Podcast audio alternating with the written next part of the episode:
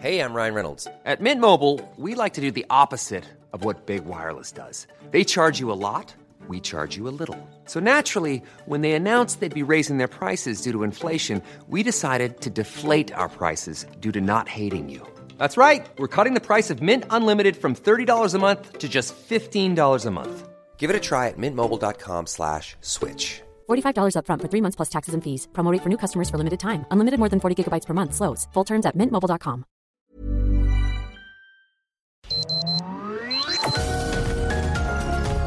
Heraldo Media Group presenta Sergio Sarmiento y Lupita Juárez. Información veraz y oportuna con un toque personal y humano. Por El Heraldo Radio, donde la H suena y ahora también se escucha.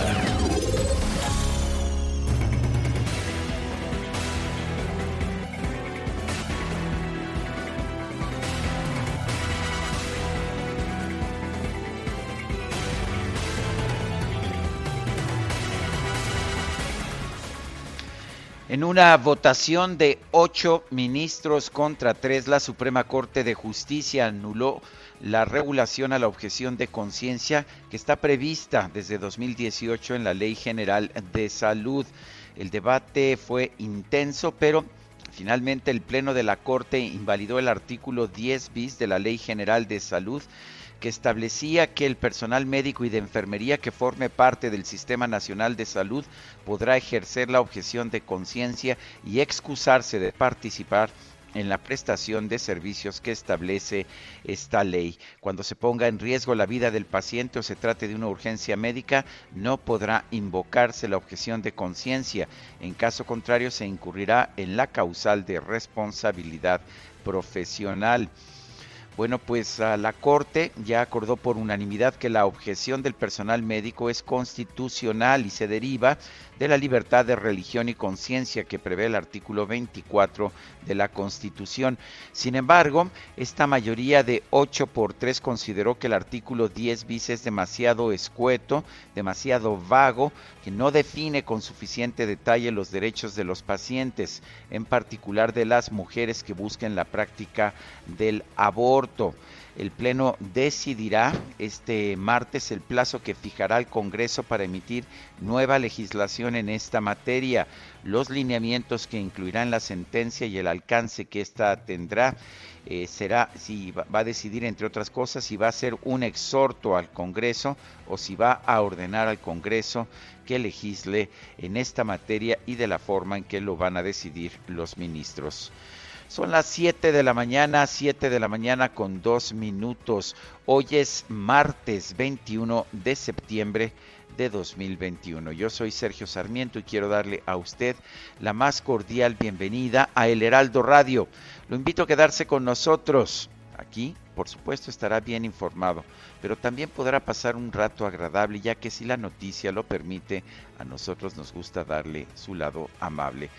Yo me encuentro pues aquí en mi casa, en la alcaldía Cuauhtémoc, seguimos transmitiendo de manera separada Guadalupe Juárez y un servidor y Lupita está allá en la cabina del Heraldo Radio en Benito Juárez, en la Ciudad de México. Adelante, Lupita, ¿qué nos tienes? Hola, ¿qué tal? Sergio Sarmiento, qué gusto saludarte precisamente desde nuestra hermosa cabina aquí en el Heraldo. Pues les tengo información que tiene que ver con un tema muy, muy grave de lo que se está registrando pues con motivo de el eh, pues la expulsión, la expulsión de los haitianos. El secretario de Seguridad Nacional de los Estados Unidos, Alejandro Mayorkas, informó este lunes que harán hasta tres vuelos diarios a Haití y otros países para expulsar, sí, para sacar a los miles de migrantes que están en un campamento improvisado en Texas.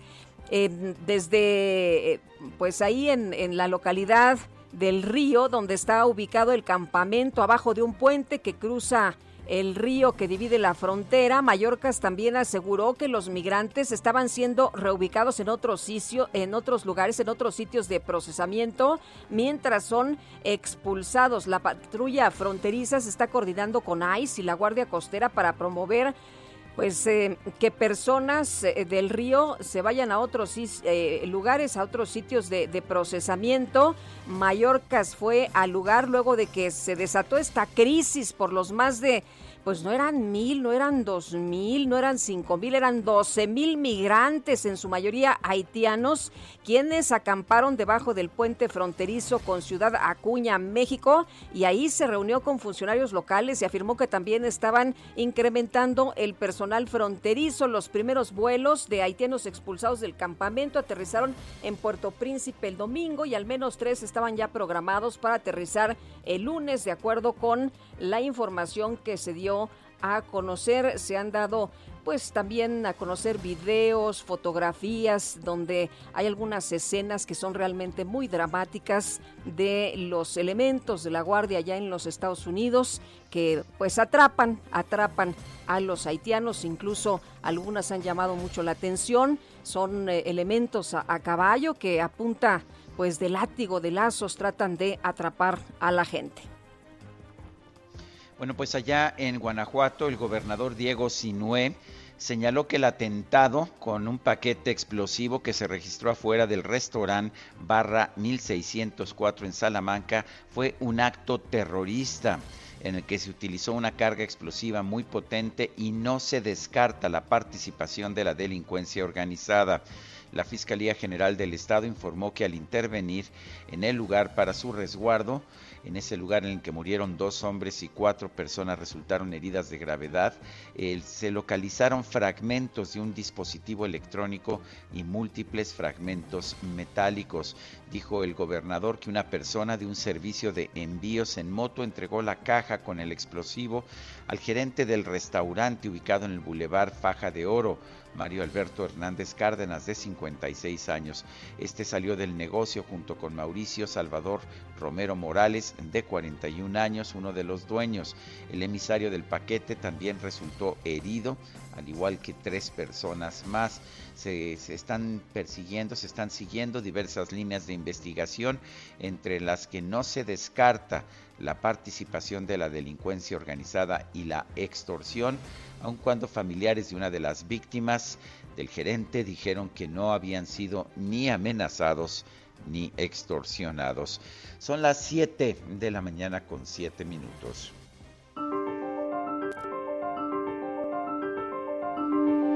del día. Es una frase de abril de 1959, Guadalupe, te lo digo porque a lo mejor te sorprende. Pero a ver, la declaración era la siguiente. El pueblo de Cuba sabe que el gobierno revolucionario no es comunista. Esto lo decía Fidel Castro en abril de 1959. Es una declaración que hizo en la ciudad de Washington, en los Estados Unidos, en una visita a la Unión Americana. Eh, tú sabes que dos años después, eh, pues diría que, que no, que había mentido y sí se declaró marxista-leninista.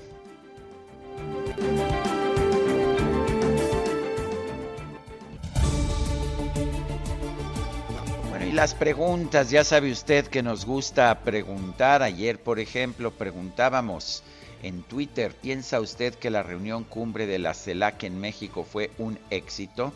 Nos dijo que sí, 4.2% de quienes respondieron que no, 88%, ni idea, 7.8%. Recibimos 9.741 participaciones. La que sigue, por favor. Sí, esta mañana ya coloqué en mi cuenta personal de Twitter, arroba Sergio Sarmiento, la siguiente pregunta. Dijo AMLO ayer que las farmacéuticas han movilizado a los padres de niños con cáncer porque quieren mantener la corrupción. Es cierto, nos dice 5% de quienes contestan. Es falso, 91%. ¿Quién sabe? 4%. En 35 minutos han respondido 1.772 personas. Las destacadas del Heraldo de México. Y vámonos con las destacadas. Itzel González en esta mañana en la que, pues, después de escuchar la frase, sabemos que todos los políticos mienten y quien paga los platos rotos siempre es el pueblo, ¿no? La ciudadanía, pero arráncate, arráncate con lo más importante de esta mañana. Isel González, adelante. Lupita, Sergio, queridos destacalovers, primero que nada, muy buenos días. quien no miente pues es el Heraldo de México. Nosotros tampoco mentimos en las destacadas, así que ¿qué les parece si comenzamos con la información? En primera plana, para Centroamérica, Andrés Manuel López Obrador insiste en programas de 4T a Biden. El tabasqueño le envió una carta reiterando su petición, con lo cual asegura se detendría la migración. País, apoyo en México, señalan fraude con 585 cubanos. El PAN dio a conocer que presuntamente los médicos no son titulados les dieron 255 millones de pesos. Ciudad de México, alcaldes de Morena llaman a dejar atrás la división. Piden a sus homólogos de la oposición estirar los recursos para no endeudar a la capital. Estados, Cerro del Chiquihuite, alistan proyectos de reubicación. La población afectada no podrá regresar a la zona del derrumbe se analizará caso por caso. Orbe, Rusia, alumno perpetra matanza. El estudiante dejó al menos seis personas muertas. Él está herido. Meta, escándalo, Fidel Curi detenido. Al ex dueño del Veracruz se le acusa por supuesto fraude en agravio de una empresa de televisión. Y finalmente, en mercados, cláusulas del TEMEC ven litigios por reforma energética. La propuesta puede desatar arbitrajes internacionales. Lupita, Sergio, amigos, hasta aquí las destacadas del Heraldo. Feliz martes. Igualmente, gracias. Buenos días, Itzel.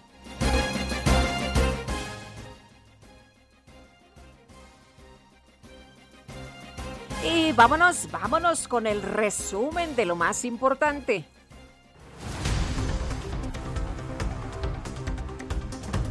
El Pleno de la Suprema Corte de Justicia invalidó el artículo 10 bis de la Ley General de Salud que avala la objeción de conciencia del personal médico y de enfermería al considerar que no establece los lineamientos y límites necesarios para ejercer esta figura sin poner en riesgo los derechos humanos de otras personas.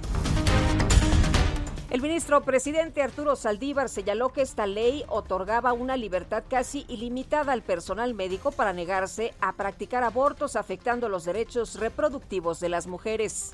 De nada sirve que con una mano reconozcamos el derecho de las mujeres a interrumpir su embarazo si con la otra damos pie a que este derecho se les cercene, se les quite, quede en mera declaración retórica. Es verdad que este derecho de objeción a conciencia puede ocuparse de muchos otros temas, pero el más relevante sin duda es el derecho al aborto. Además, el ministro Saldívar denunció que hay grupos conservadores que buscan presionar al máximo tribunal para evitar que las mujeres tengan el derecho a un aborto digno. Que todos los grupos conservadores que se oponen al derecho de las mujeres están presionando para que este tribunal reconozca una objeción de conciencia ilimitada, porque saben perfectamente que si esto pasa, ahí se acaba el ejercicio de las mujeres a tener un aborto digno, lo que es obligatorio para el Estado de acuerdo a la propia sentencia de este Tribunal Constitucional. Y la Suprema Corte señaló que va a retomar este tema en su próxima sesión para definir si se exhorta al Congreso de la Unión a aprobar una reforma a la Ley General de Salud precisamente en materia de objeción de conciencia o si se obliga al legislativo a sumar las recomendaciones de los ministros. La Junta de Coordinación Política de la Cámara de Diputados acordó ampliar de 46 a 50 el número de las comisiones ordinarias de la actual legislatura. Los diputados del PAN, Genoveva Huerta, Humberto Aguilar, Mario Riestra y Carolina Buregard presentaron una iniciativa para crear un seguro de desempleo, el cual otorgaría un apoyo económico de 4.402 pesos cada cuatro meses. ¿Cómo la ve este seguro de desempleo. Y por otra parte, el coordinador de Morena en el Senado, Ricardo Monreal, calificó como positivo, respetuoso y productivo el diálogo que sostuvo el secretario de Gobernación, Adán Augusto López, con los integrantes de la Junta de Coordinación Política de la Cámara Alta. Pues luego de que el presidente López Obrador llamó a Estados Unidos a levantar el embargo sobre Cuba, el senador Ricardo Monreal consideró que México no debe confrontarse con la Unión Americana. Mi deseo es que no haya eh, ninguna eh, confrontación con Estados Unidos. Creo que debemos mantener la armonía y una buena relación con Estados Unidos por la vecindad y por nuestra sociedad comercial. Sin embargo, el presidente de la República tiene una posición muy clara acerca de Latinoamérica y concretamente sobre los países que tú mencionas, Cuba y algunos otros. No es nuevo su discurso. El gobierno de los Estados Unidos anunció que va a extender el cierre de sus fronteras terrestres con México y Canadá para viajes no esenciales hasta el próximo 21 de octubre. Y el secretario de Estado de la Unión Americana, Anthony Blinken, sostuvo una llamada con el canciller Marcelo Ebrard para abordar la gestión de los flujos migratorios entre Ciudad Acuña, Coahuila y del Río en Texas.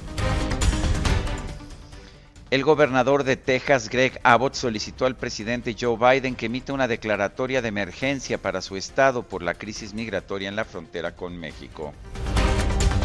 El embajador de México en Washington, Esteban Moctezuma, se reunió con su homólogo estadounidense, con Ken Salazar, para hablar precisamente sobre el desarrollo del sureste de nuestro país y el norte de Centroamérica. El Instituto Nacional de Migración, el Instituto Nacional de las Mujeres y la Comisión Nacional para Prevenir y Erradicar la Violencia contra las Mujeres acordaron aplicar acciones conjuntas para atender a mujeres migrantes en Chiapas. El PAN en el Congreso de Tamaulipas presentó una iniciativa de reforma a la Constitución del Estado para evitar que la próxima legislatura local pueda remover al fiscal general de la entidad, Irving Barrios, hasta que cumpla su periodo de siete años. Por mayoría, los ayuntamientos de Tamaulipas aprobaron otorgar seguridad vitalicia con cargo al erario al actual gobernador del estado, Francisco García Cabeza de Vaca. Y el gobernador de Guanajuato, Diego Sinué Rodríguez, señaló que el ataque con explosivos registrados este lunes en Salamanca se trató de un acto terrorista sin precedentes en su entidad. El más sentido pésame a los familiares de las víctimas, de las dos personas que lamentablemente pierden la vida en este ataque terrorista, como bien lo mencionas, un ataque terrorista sin precedentes en el Estado, el cual eleva, sin lugar a dudas, el nivel de violencia a lo que hemos vivido. Bueno, y agentes de la Policía de Investigación de la Ciudad de México detuvieron al político y empresario Fidel Curi, ex dueño de los tiburones rojos de Veracruz, por su posible participación en el delito de fraude. La Unidad de Inteligencia Financiera confirmó el bloqueo de las cuentas bancarias de 186 presuntos miembros de organizaciones criminales del Estado de México y Jalisco. Este lunes, el gobernador del Estado de México, Alfredo del Mazo, ofreció su cuarto informe de gobierno, acompañado por los miembros de su gabinete, funcionarios federales y otros mandatarios estatales. El Cabildo de Tlalnepantla propuso destinar 10 millones de pesos de recursos públicos a apoyos para el pago de renta de vivienda en beneficio de las familias desalojadas por este desgajamiento en el Cerro del Chiquihuite. Enrique Clemente Gallardo, coordinador de Protección Civil de Morelos, informó que las lluvias del fin de semana pasado afectaron a más de mil casas de los municipios de Tlaquiltenango, Jojutla y Yautepec.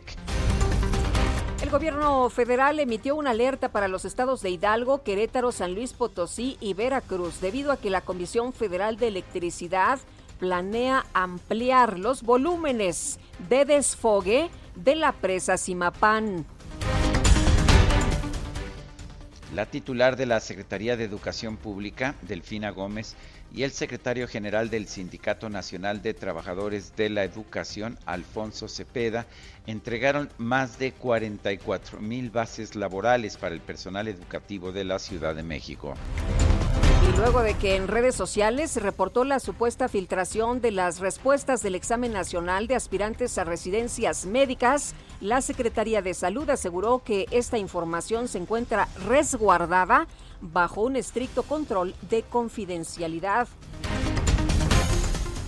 El coordinador del PAN en el Senado, Julian Rementería, denunció que los gobiernos federal y capitalino contrataron a médicos cubanos pero sin título para atender la pandemia de COVID-19. Sin embargo, les pagaron de todas formas 255 millones de pesos. Bueno, y la jefa de gobierno de la Ciudad de México, Claudia Sheinbaum, aseguró que no hay nada que ocultar sobre la contratación de médicos cubanos la derecha más derecha de la derecha de la derecha y están buscando que haya algún tema con relación a esta solidaridad que recibimos por parte de los médicos cubanos. Por supuesto que se les pagó, no fue eh, gratuita esta solidaridad, se les pagó a los médicos igual que se les paga a los médicos mexicanos y se hizo un convenio totalmente oficial, establecido claramente y por supuesto está la información disponible y al revés nuestro agradecimiento a todos aquellos que ayudaron a salvar vidas en los momentos más difíciles de la pandemia.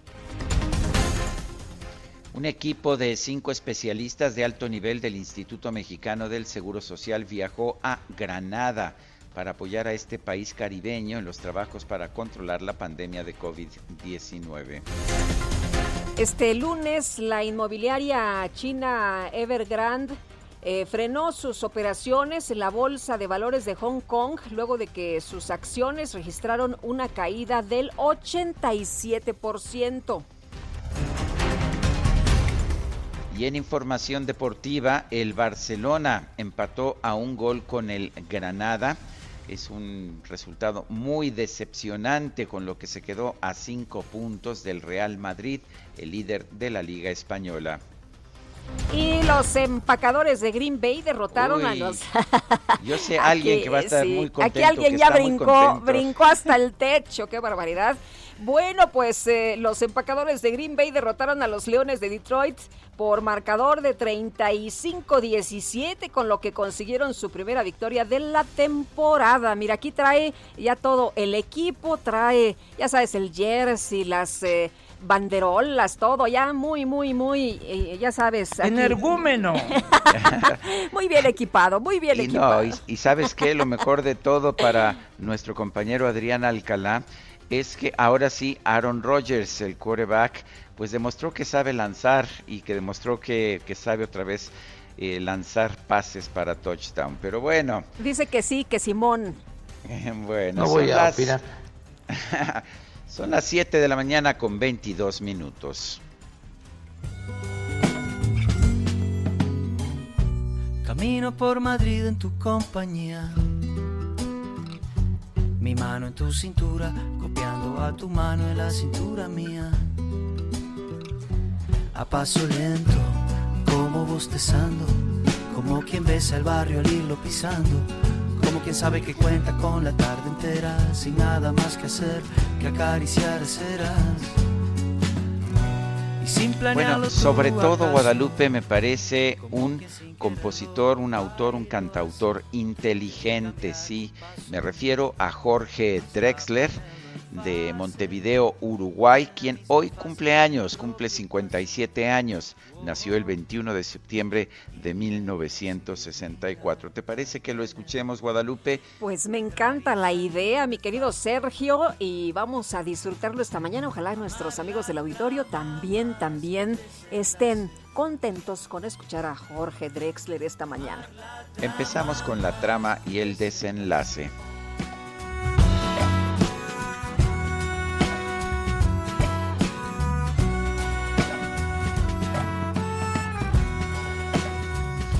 Y le recuerdo a nuestro público nuestro número para WhatsApp, mensajes de WhatsApp que pueden ser de voz o pueden ser de texto. 55 2010 9647.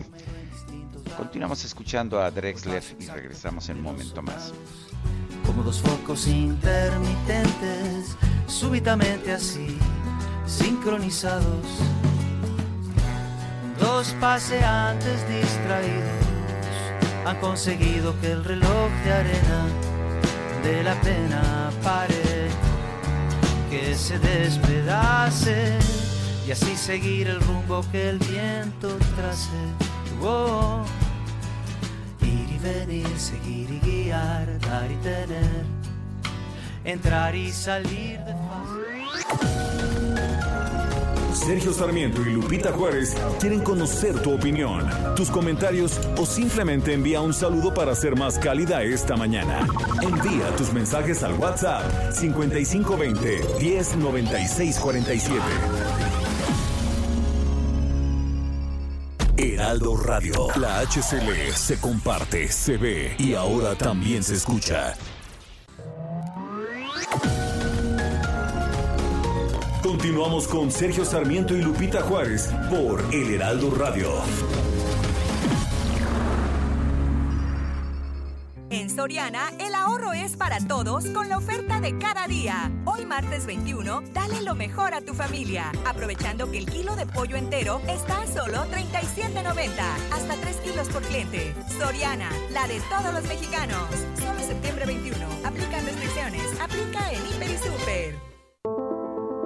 En 1981, la Asamblea General de las Naciones Unidas decretó el 21 de septiembre como el Día Internacional de la Paz, fecha dedicada a recordar los ideales de paz de cada pueblo y cada nación, con énfasis en el desarrollo social y económico de los pueblos, en diversas facetas, pobreza, hambre, salud, educación, cambio climático, igualdad de género, agua, saneamiento, electricidad, medio ambiente y justicia social. Posteriormente, en el año 2001, la Asamblea General decidió designar este Día Internacional como Jornada de No Violencia y Alto al Fuego. Este día se respalda en el artículo 3 de la Declaración Universal de los Derechos Humanos. Todo individuo tiene derecho a la vida, a la libertad y a la seguridad de su persona, sentando las bases para la libertad, la justicia y la paz en el mundo. En el Día Internacional de la Paz, la Organización de las Naciones Unidas celebra campañas anualmente a nivel mundial cuyo tema principal es la paz. Para este 2021, el lema es Recuperarse mejor para un mundo equitativo y sostenible.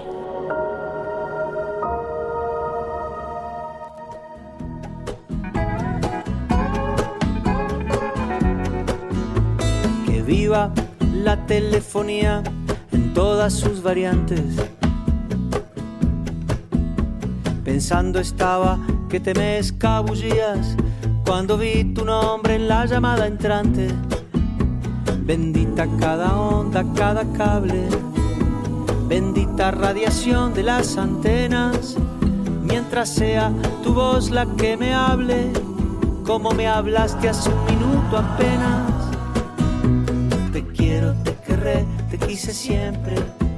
Desde antes. Pues, ¿Cómo no vas a querer la telefonía, mi querida Guadalupe, si de repente se ilumina la pantalla y te habla ella, ella en la que estabas pensando? Pues es lo que nos cuenta Jorge Drexler. ¿Te, gusta? ¿Te gusta esta Fíjate idea? que sí, me gusta, me gusta. Y aquí, ya sabes, creo que todo el mundo es fan, mi querido Sergio. bueno, Angelina, no sabes cómo está disfrutando esta mañana. Y además sabes que yo aprecio mucho a Jorge Drexler. sí, cómo no. No sé si lo hemos entrevistado tú y yo este, en radio, pero en tele lo he entrevistado un par de veces y la verdad es que me ha parecido un tipazo extraordinario, inteligente, buen, buena gente, realmente un, tipazo. Necesito que Itzel nos mande foto porque si no ya no me acuerdo. Ah, sí, ¿verdad? Ella es la que se acuerda. Ella es la que se acuerda, ella tiene nuestra bueno, memoria. Tantos años, ¿verdad? ¿Cuántos años llevamos juntos, Guadalupe? Híjole, yo creo que... No, no, mejor no me digas. yo creo que ya no me acuerdo, como 17, no sé, ya perdí la cuenta, mi querido Ayer Sergio. te echamos de menos, ¿eh? Vino todo el equipo Oye, a ver sí, la cue- a- a- presentación ¿me, con me Vargas cuentas ahorita Llosa. o me cuentas al ratito? Este, no, ya nos dirá nuestra productora, Sí. ya ves que bueno, si nos vámonos con los del mensajes. guion. Vámonos con, nos da latigazo, vámonos con los mensajes. No, ya, no sé por qué últimamente anda como muy, muy ruda. Sí, ¿verdad? Ay, ay, ay, bueno, ahí está. Eh, dice una persona al auditorio, ahora sí Claudia Sheinbaum está siendo muy estricta con los que dan mantenimiento al cablebús, una multa por dejar colgados casi una hora a usuarios de este transporte. Oye, ¿qué crees que este fin de semana otra vez los dejaron ahí colgados, eh?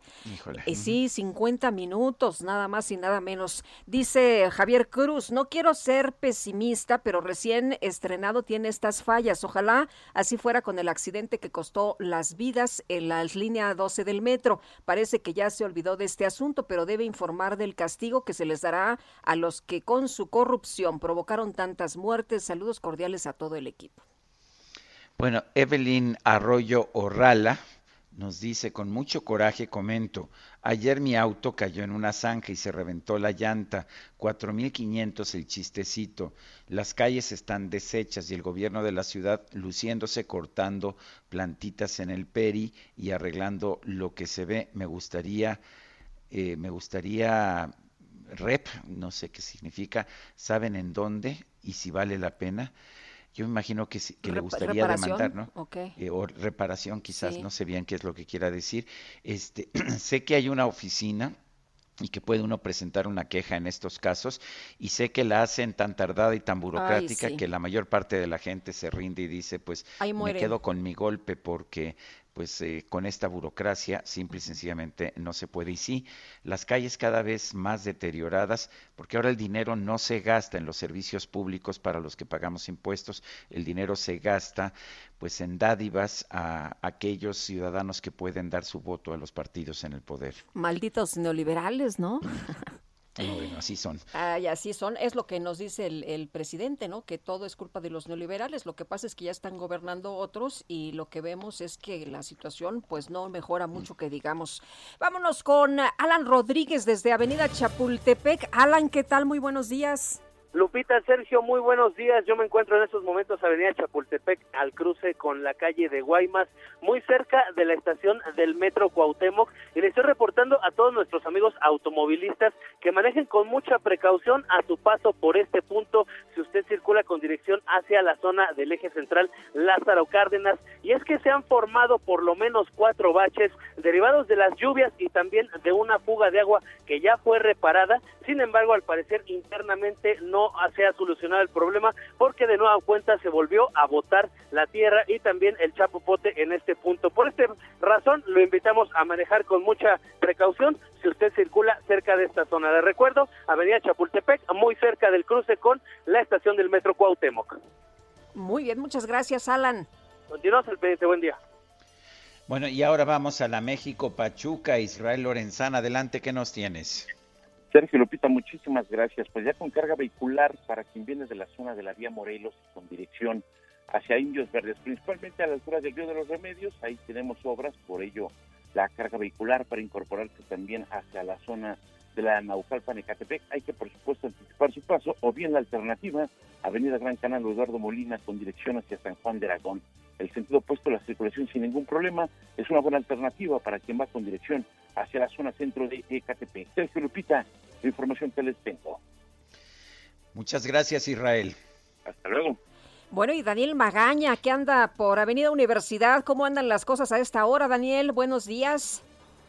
¿Qué tal, Lupita? Sergio, muy buenos días. Bueno, pues ya como comentábamos desde el día de ayer, ya mucha actividad prácticamente, pues ya la actividad, las complicaciones que se tenían pues hace algunos meses para las personas que se trasladan en dirección hacia la zona de viveros, encontrará pues ya un asentamiento importante para poder cruzar la zona de la avenida Miguel Ángel de Quevedo, también es constante pues el cruce de peatones en toda esta zona, hay que tener cuidado para quien se desplaza hacia la zona de la avenida José María Rico, este tramo del eje 8 sur, bien continúa sobre la avenida Universidad en dirección hacia la estación del Metro Zapata. Es el eh, reporte hay que salir con tiempo. Muy buen día. Gracias, Daniel. Efectivamente, hay que salir con tiempo. Muchísima actividad, mucho más de la que estábamos viendo hace apenas una o dos semanas. Paradas de camión llenas. Yo ya vi esta mañana una actividad mucho más fuerte. Mucha gente en las calles desde tempranito caminando. Los puestos de tamales a todo lo que dan. Bueno, ya la actividad prácticamente normal. Bueno, Efectivamente, pues, pues, como comentas, ya pues prácticamente la actividad que se tenía anteriormente. Por último, únicamente hay que recordar las personas que viajan en el transporte público continuar con el cubrebocas, evitar contagios todavía, pues en esta época en la que muchos ya han relajado todas estas medidas en el transporte y también en la actividad cotidiana. Tienes razón, mi querido Daniel, muchas gracias, buen día. Muy buen día. Y son las 7 de la mañana con 39 minutos. Lo mejor de México está en Soriana. Aprovecha que la uva roja globo está a 22.80 el kilo o la piña gota de miel y la naranja a 14.80 cada kilo. Sí, piña gota de miel y naranja a solo 14.80 cada kilo. Martes y miércoles del campo de Soriana a septiembre 22. Aplican restricciones. Aplica en Hiper y Super.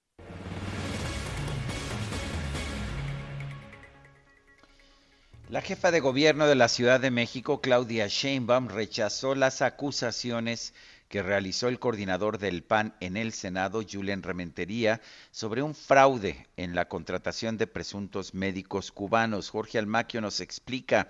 Adelante, Jorge. Gracias, Sergio Lupita. Amigos, así es. Sheinbaum Pardo aclaró esta situación ante las declaraciones del senador panista y bueno, indicó que siempre han sido transparentes y es público el convenio que se realizó para solicitar los servicios de los profesionales de la salud, así lo comentó y lo aclaró varias veces, son profesionales de la salud que vinieron a ayudar, a apoyar a nuestro país y a la Ciudad de México en los momentos eh, difíciles de la pandemia por SARS-CoV-2. Así lo comentó, escuchemos.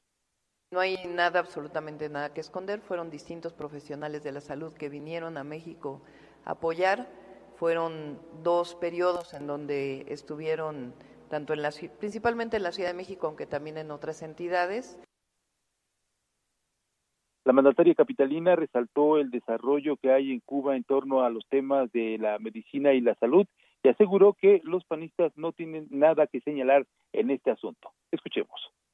No hay absolutamente nada que esconder, es esta, pues no sé, esta búsqueda de encontrar donde o de buscar donde no hay absolutamente nada, pues es esta, este vínculo que ellos tienen con la derecha más derecha de la derecha de la derecha y están buscando que haya algún tema con relación a esta solidaridad que recibimos por parte de los médicos cubanos.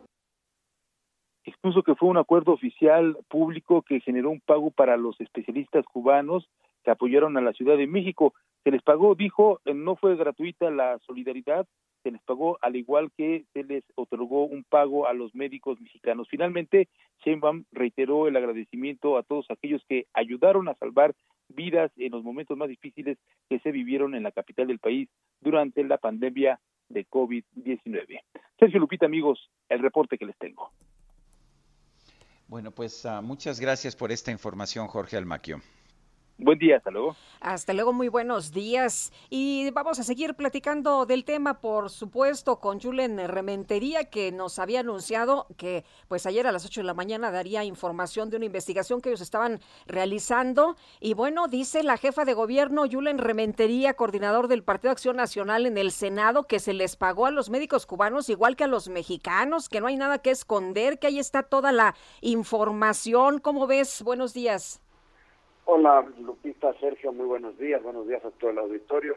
Sí, he escuchado en varias ocasiones, en diferentes informativos, lo que, lo que dijo la jefa de gobierno, pero la verdad es que nosotros lo que estamos pidiendo es que se aclare que son médicos, porque mira, le, eh, como he mencionado, preguntamos al ISTE, al INS, a la, a la CONADEN, a la, pues al Instituto Nacional de Migración, también lo hicimos con la Secretaría de Salud a nivel federal, con la Secretaría de Salud de la Ciudad de México, con el propio gobierno de la ciudad, para que pudiéramos eh, tener la respuesta y el acreditamiento de estos médicos como estarían obligados para que una persona, un, un profesional de la salud pudiera ejercer en nuestro país esa profesión. Ninguna de estas dependencias nos pudo decir que estas personas tenían la acreditación de médicos. Entonces, ante lo que estamos es ante 585 personas que vinieron a, nuestro país que no acreditan ser médicos. Ninguna de estas seis dependencias lo pudo hacer. Todos nos contestaron con evasivas, fueron tardando, dándonos largas. Por eso se tardó el tiempo que se tardó, porque la gente no sabe, pero las dependencias pues eh, hacen cualquier cosa con tal de contestar evasivas y hemos ido poco a poco cercando la información hasta que finalmente tenemos documentos en donde ellos no acreditan y además se contradicen porque por un lado tenemos también los contratos, los dos, donde se acreditan los 255 millones de pesos eh, que están pagándose eh, a esta, al gobierno de Cuba, transferencia por cierto que se hace al Ministerio de Salud de aquel país y que se hace, de acuerdo a los contratos, se tiene que hacer en euros y que al final de cuentas, bueno, pues se establece una condición. No se acreditan estas personas como médicos, pero además equivale a un pago de 437 mil pesos por cada uno de ellos. Entonces, no es un pago como se dice eh, porque la solidaridad cuesta, dijo. Bueno, no, sí, la solidaridad puede costar algo, pero no puede costar esta barbaridad de dinero por pagarle a 255, perdón, a 585 personas 255 millones de pesos en un lapso de tres meses.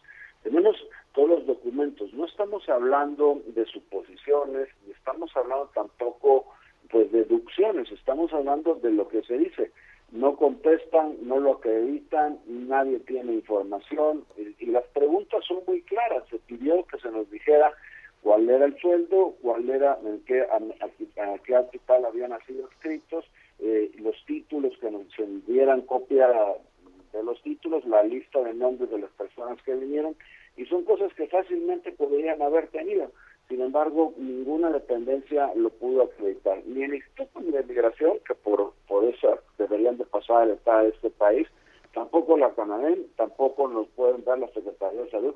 Pues entonces, ¿quién puede decir cómo el IMSS pone a personas de otro país a trabajar atendiendo enfermos sin saber si son médicos? O sea, eso es algo elemental y no pueden dar ninguna información de esas y no porque no, dice que no la tienen, que no es de su competencia, distintas respuestas de ese tipo. Entonces nosotros lo que afirmamos es que aquí de lo que se trata es de un desvío de recursos para el gobierno de Cuba eh, a través de este mecanismo de falsos médicos, porque así lo tengo que decir con esa claridad, pagando una cantidad estratosférica. Por cierto, no es el primer lugar donde sucede ya ha pasado y ha habido estas denuncias del gobierno de Bolivia en donde descubrieron precisamente este modus operandi desde el gobierno de Cuba y lo denunciaron las propias autoridades del gobierno de Bolivia. Lo que pasa que aquí esto lo está haciendo la misma autoridad, claro que no lo van a denunciar ellos. Entonces, me parece que es muy claro y que yo lo que diría, en resumen, es a la jefa de gobierno dos cosas, que nos muestre los títulos que acreditan la profesión de médicos de estas personas que vinieron, la lista de los nombres para ver si fueron los 585 y en y como segundo asunto, pues que nos diga también por qué se le pagó esa cantidad, cómo se justifica el pago de todo ese dinero, ¿no? Oye, Julen, la jefa de gobierno dice que no hay nada que esconder, que es este vínculo, la explicación es este vínculo que ellos tienen, o sea, tú, con la derecha más derecha de la derecha de la derecha y están buscando que haya algún tema con relación a esta solidaridad que recibimos por los médicos cubanos. ¿Qué dices? Mira, la verdad de las cosas es que esto viene dándose ya desde hace muchos meses. Esto es una salida para no contestar nada. Siempre eh, la descalificación, pues es la forma en que opera este gobierno. Al parecer, este a nivel de la ciudad y a nivel federal y cuando no pueden explicar algo como es el caso, no pueden pues desacreditar aquello de lo que se les está señalando, pues acuden a la descalificación, a digamos que al vituperio, a tratar de, pues de, de alguna forma generar dudas y enredar todo. Les digo una cosa, Sergio Lupita, les digo una cosa, esto viene ya desde hace meses que lo venimos haciendo. Las contestaciones que tenemos son de junio, otras de mayo, eh, los contratos que tenemos son de abril del año pasado, o sea que no tienen ningún vínculo con lo que ellos dicen, y mucho menos con un asunto ideológico. Por eso yo digo, es muy fácil que nos enseñen la lista de los nombres, su acreditación como título profesional de médicos y que nos digan por qué le pagaron al equivalente a 437 mil pesos a cada uno. Así de fácil. Y entonces con eso nos callarán la boca o nos explicarán, ah, mira, es que andabas buscando otras cosas, pero aquí está la respuesta. Que lo digan, mira, desde el primer día estamos buscando eso y nadie nos lo dice, ¿no? Oye, Yuleni, ¿qué más van a hacer? Ya la jefa de gobierno dijo, no, pues no hay nada que, ocultar, ahí está la información, eh, estos quieren distraernos de lo que hicieron, de lo de Vox, eh, ¿qué, ¿qué es lo que sigue? Bueno, primero decirles que, no, que la información no está, ¿eh? O sea, pues, con, todo, con todo respeto, como dama y como jefa de gobierno, falta la verdad, no hay ninguna información. Lo que ella dice es que hay un contrato, sí lo tenemos, y todo eso, los dos contratos, uno del 21 de abril del 20, del 2020, y otro del 24 de abril del 2020. Entre los dos, a las prestaciones que tienen que pagar son 255 millones, es todo lo que hay. No se dan las acreditaciones de los médicos y no se dan la lista de los nombres que podemos, ni los sueldos de cada uno. El pago es al gobierno de Cuba, o sea, no hay la información que solicitamos la pusimos con toda claridad a las distintas dependencias y nadie la pudo dar. ¿Qué sigue? Esa es una buena pregunta, Lupita. Lo que queremos nosotros es, eh, en un punto de acuerdo que seguramente incluiremos este próximo jueves, porque ayer ya no dio tiempo de incluirlo en lo de la sesión del día de hoy, es que se pueda una comisión pequeña, un legislador por partido o grupo parlamentario, en el que podamos en esta comisión plural para dejar esto de que si es Julen o que si es el PAN, a ver, busquemos entre todos que esto se aclare. Y es muy fácil, a ver, la Secretaría de, de Salud de la Ciudad de México, que nos dé los títulos, que nos diga los que está obligado, no solamente por ley, lo dice el contrato, donde dice los contratos que tenían obligación de acreditar la profesión aquí en, en nuestro país para que pues por lógicamente los puedan mandar al liste a los hospitales no eso es lo que queremos pues vamos a estar atentos entonces y ojalá se pueda lograr pues sí estaremos ahí dando seguimiento muchas gracias por platicar con nosotros esta mañana buenos días al contrario, Sergio Lupita, un placer como siempre. Un saludo a todo el auditorio. Saludos, hasta luego. Julen Rementería, coordinador del Partido Acción Nacional en el Senado. Son las 7 con 51. En Soriana, el ahorro es para todos con la oferta de cada día. Hoy martes 21, dale lo mejor a tu familia, aprovechando que el kilo de pollo entero está a solo 37.90, hasta 3 kilos por cliente. Soriana, la de todos los mexicanos. Solo septiembre 21. Aplican restricciones. Aplica en Hiper y Super. La Secretaría de Salud aseguró que son falsas y rechazó que el examen, que son falsas las acusaciones sobre la filtración del examen nacional de aspirantes a residencias médicas. Gerardo Suárez, adelante. Muy buenos días. Eh, luego de la difusión de, de imágenes en redes sociales que supuestamente pertenecen al examen nacional de aspirantes a residencias médicas, el ENARM, la Secretaría de Salud aseguró que son falsas y rechazó que el examen se haya filtrado. El ENARM se va a aplicar del 25 al 30 de septiembre próximo y es la prueba mediante la cual los médicos sustentantes compiten para cursar una especialidad en alguna institución de salud. Desde el fin de semana empezaron a circular estas fotos con preguntas que eran atribuidas al ENARM. Sin embargo, la Secretaría de Salud aseguró que el contenido de la prueba está protegido y resguardado bajo un estricto control de confidencialidad. La dependencia federal dijo que las imágenes difundidas no corresponden a los reactivos o preguntas del examen y acusó que se trata incluso de un intento para desacreditar este ejercicio de selección. La Secretaría de Salud añadió que a través de un software con el cual cuentan, la batería de reactivos o preguntas se sube a los dispositivos electrónicos que usarán las y los aspirantes un momento antes, solo unos minutos antes de la realización de la prueba, lo que hace imposible su filtración de acuerdo con la dependencia. Así también la Secretaría de Salud llamó a los aspirantes del ENARM a evitar ser víctimas de fraudes de quienes pretendan venderles falsos reactivos o pretendan desacreditar este proceso. El ENARM se va a aplicar del 25 al 30 de septiembre próximo en la Ciudad de México, Guadalajara, Jalisco, Monterrey, Nuevo León y Villahermosa, Tabasco. Sergio Lupita, esta es la información que les tengo. Gerardo Suárez, muchas gracias. Buen día, hasta Bueno, son las 7 de la mañana, 7 de la mañana con 53 minutos. Eh, estamos en el Heraldo Radio, eh, Guadalupe Juárez y un servidor, Sergio Sarmiento. Y bueno, pues uh, vamos a ver cómo, cómo queda el tema de las residencias médicas. Ayer el presidente de la República, el presidente Andrés Manuel López Obrador, señalaba que eh, pues que el gobierno, los gobiernos anteriores, los gobiernos neoliberales, habían fracasado en los intentos por tener más médicos y que en particular había una gran escasez de médicos generales. Bueno, pues vamos a ver qué pasa, porque tampoco se pueden adiestrar simple y sencillamente así en automático, ¿no es así? Efectivamente, Sergio. Y bueno, pues vamos a ver cómo les va finalmente. El año pasado hubo unos eh, eh, puntos adicionales para quienes presentaron ante la necesidad de, de médicos y vamos a ver ahora qué tal, pues cómo les va en este examen. Bueno, vale la pena señalar, ayer hubo un desastre en los mercados bursátiles uh, internacionales y en México también.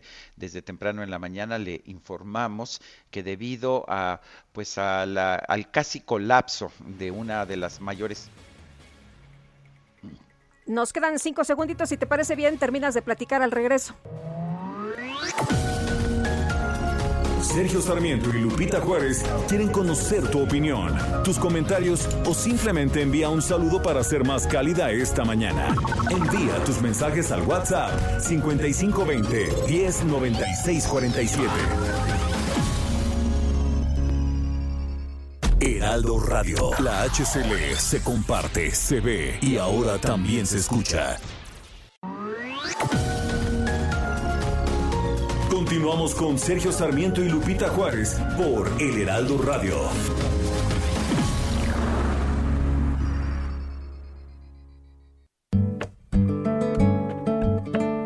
Clavo mi remo en el agua, llevo tu remo en el mío. Creo que he visto una luz al otro lado del río.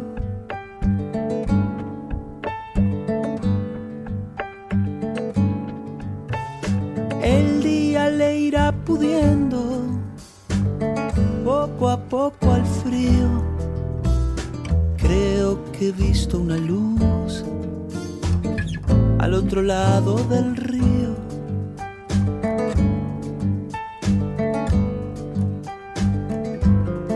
Estamos escuchando a Jorge Drexler en su cumpleaños número 57. Todo está perdido. Tanta lágrima, tanta lágrima y yo soy un vaso vacío. Oigo una voz que me llama, casi un suspiro. Tenemos mensajes de nuestro público.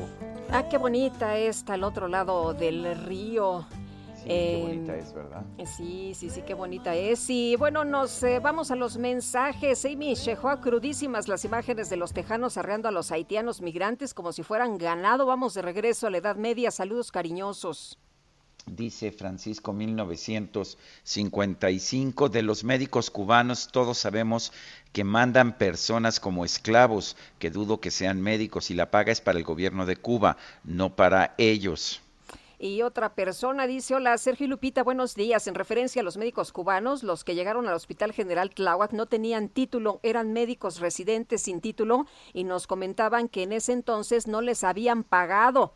Eh, dice, nada más les daban el hospedaje y viáticos. Y sí fue un fraude del gobierno local y federal, ya que los propios médicos cubanos nos decían que nada tenían que enseñarnos, ya que las enfermeras y médicos eh, que si éramos eh, unos eh, chingones y aún así el gobierno de la Ciudad de México nunca nos dieron un bono COVID, es lo que nos está eh, diciendo este médico que nos pide omitir su nombre. Y también quiero enviar un saludo a Charlito Fifi, que nos está viendo a través de Now Media, y a las madres de San José de la Montaña que se informan con nosotros todos los días. Así que un abrazo para todos ustedes. Bueno, le decía que ayer, antes del corte, que hubo una caída en todos los mercados bursátiles. El Dow Jones de Estados Unidos bajó 1.8%, el Nasdaq 2.1%, la Bolsa Mexicana 1.5%. Esto como consecuencia de que se está desplomando quizás la mayor empresa de bienes raíces de China y es por acciones del gobierno. Eso es lo que más inquieta. Esta mañana estaremos muy atentos a los mercados, aunque por ejemplo el peso empieza a recuperarse, está en los mercados al mayoreo eh, subiendo ligeramente, casi 0.2% y se ubica en 20.11. Estaremos al pendiente. Eh, la empresa Evergrande de China eh, tuvo que cerrar, cerrar cotizaciones ayer, cayó 98%, o sea, casi perdió todo su valor en los mercados de China. Son las 8 de la mañana con 3 minutos y vámonos al clima. El pronóstico del tiempo. Sergio Sarmiento y Lupita Juárez.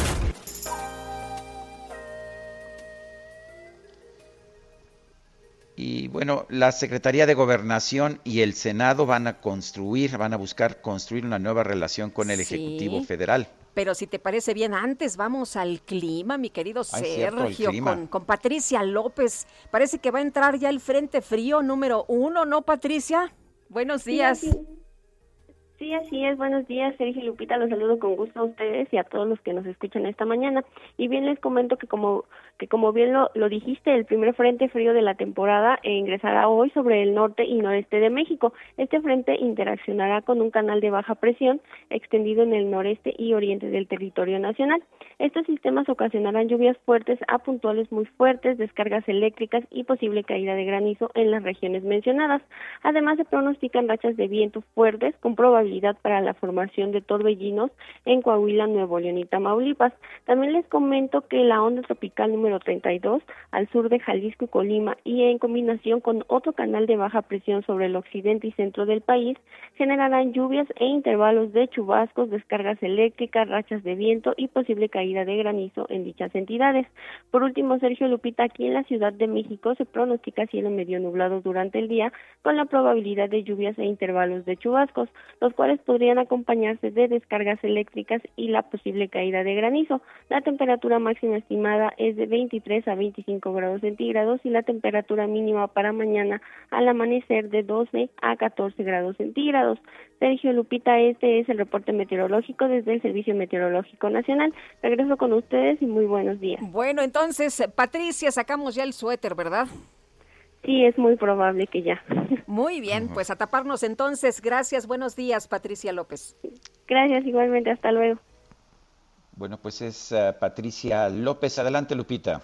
Pues eh, resulta que la Secretaría de Gobernación, como lo habías adelantado, Sergio, y el Senado buscarán construir una nueva relación con el Ejecutivo Federal y la Cámara Alta. Y vamos con los detalles. Misael Zavala, ¿cómo te va? Buen día.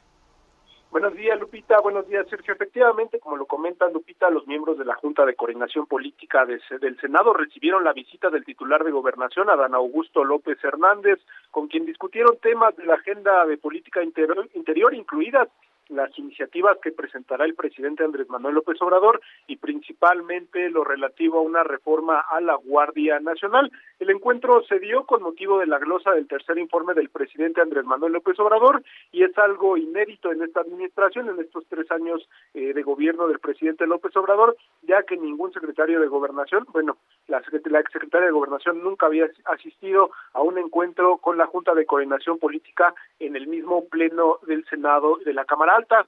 El presidente de la Junta de Coordinación del Senado, Ricardo Monreal, sostuvo que fue un diálogo fraterno y también franco y abierto con el titular de gobernación y la idea eh, pues fue iniciar esta etapa de conversaciones con el gobierno, con el Ejecutivo Federal a través de todos sus secretarios de Estado. Sostuvo también que el secretario Adán Augusto pues ya asumió su papel como el único interlocutor del Ejecutivo Federal con el Legislativo, es decir, con la Cámara de Diputados y también con el Senado de la República el senador Monreal dijo que se inicia esta nueva etapa de conversaciones y de intercambio con el Ejecutivo Federal con motivo de esta glosa del tercer informe de labores. Hoy mismo Sergio Lupita también asistirá eh, pues el Gabinete de Seguridad, no solamente la Secretaría de Seguridad eh, Rosa Isela eh, Rodríguez, sino también eh, los secretarios de la Defensa y de Marina y la Guardia Nacional al Pleno del Senado, donde comparecerá ante los senadores de la República. Hasta aquí la información. Gracias, muy buenos días, Misael. Buenos días. Bueno, en la conferencia de prensa, el canciller Marcelo Ebrard confirmó que habló ayer con el secretario de Estado de la Unión Americana, Anthony Blinken. Habló sobre los migrantes haitianos eh, que provienen de Chile y de Brasil, que no están llegando directamente de Haití y que tienen el estatus de refugiados. Vamos a escuchar lo que, lo que dijo el, canciller Marcelo Ebrard. La verdad es que he tenido muchas conversaciones con el secretario Blinken, hay una muy buena relación y hemos hecho una buena amistad. Eh, la conversación fue sobre qué particularmente. Pues aprovechar eh, estos días que vamos a estar en Nueva York ver si voy a tener una conversación con él, para el tema de un flujo reciente muy notorio, notable, de personas de origen haitiano que provienen de Brasil y de Chile, no de Haití. Tienen condición de refugiados en esos países. Entonces no están solicitando ser refugiados en México, salvo un pequeño porcentaje. Lo que están pidiendo es que se les deje libre paso prácticamente hacia los Estados Unidos. Entonces, la pregunta es, ¿por qué se está moviendo ese flujo? ¿A qué se debe? Entonces, se debe a lo siguiente, que en Estados Unidos DHS dio a conocer el 3 de agosto que se amplían los plazos, los términos de tiempo hasta el 2023 de un programa que se llama TPS.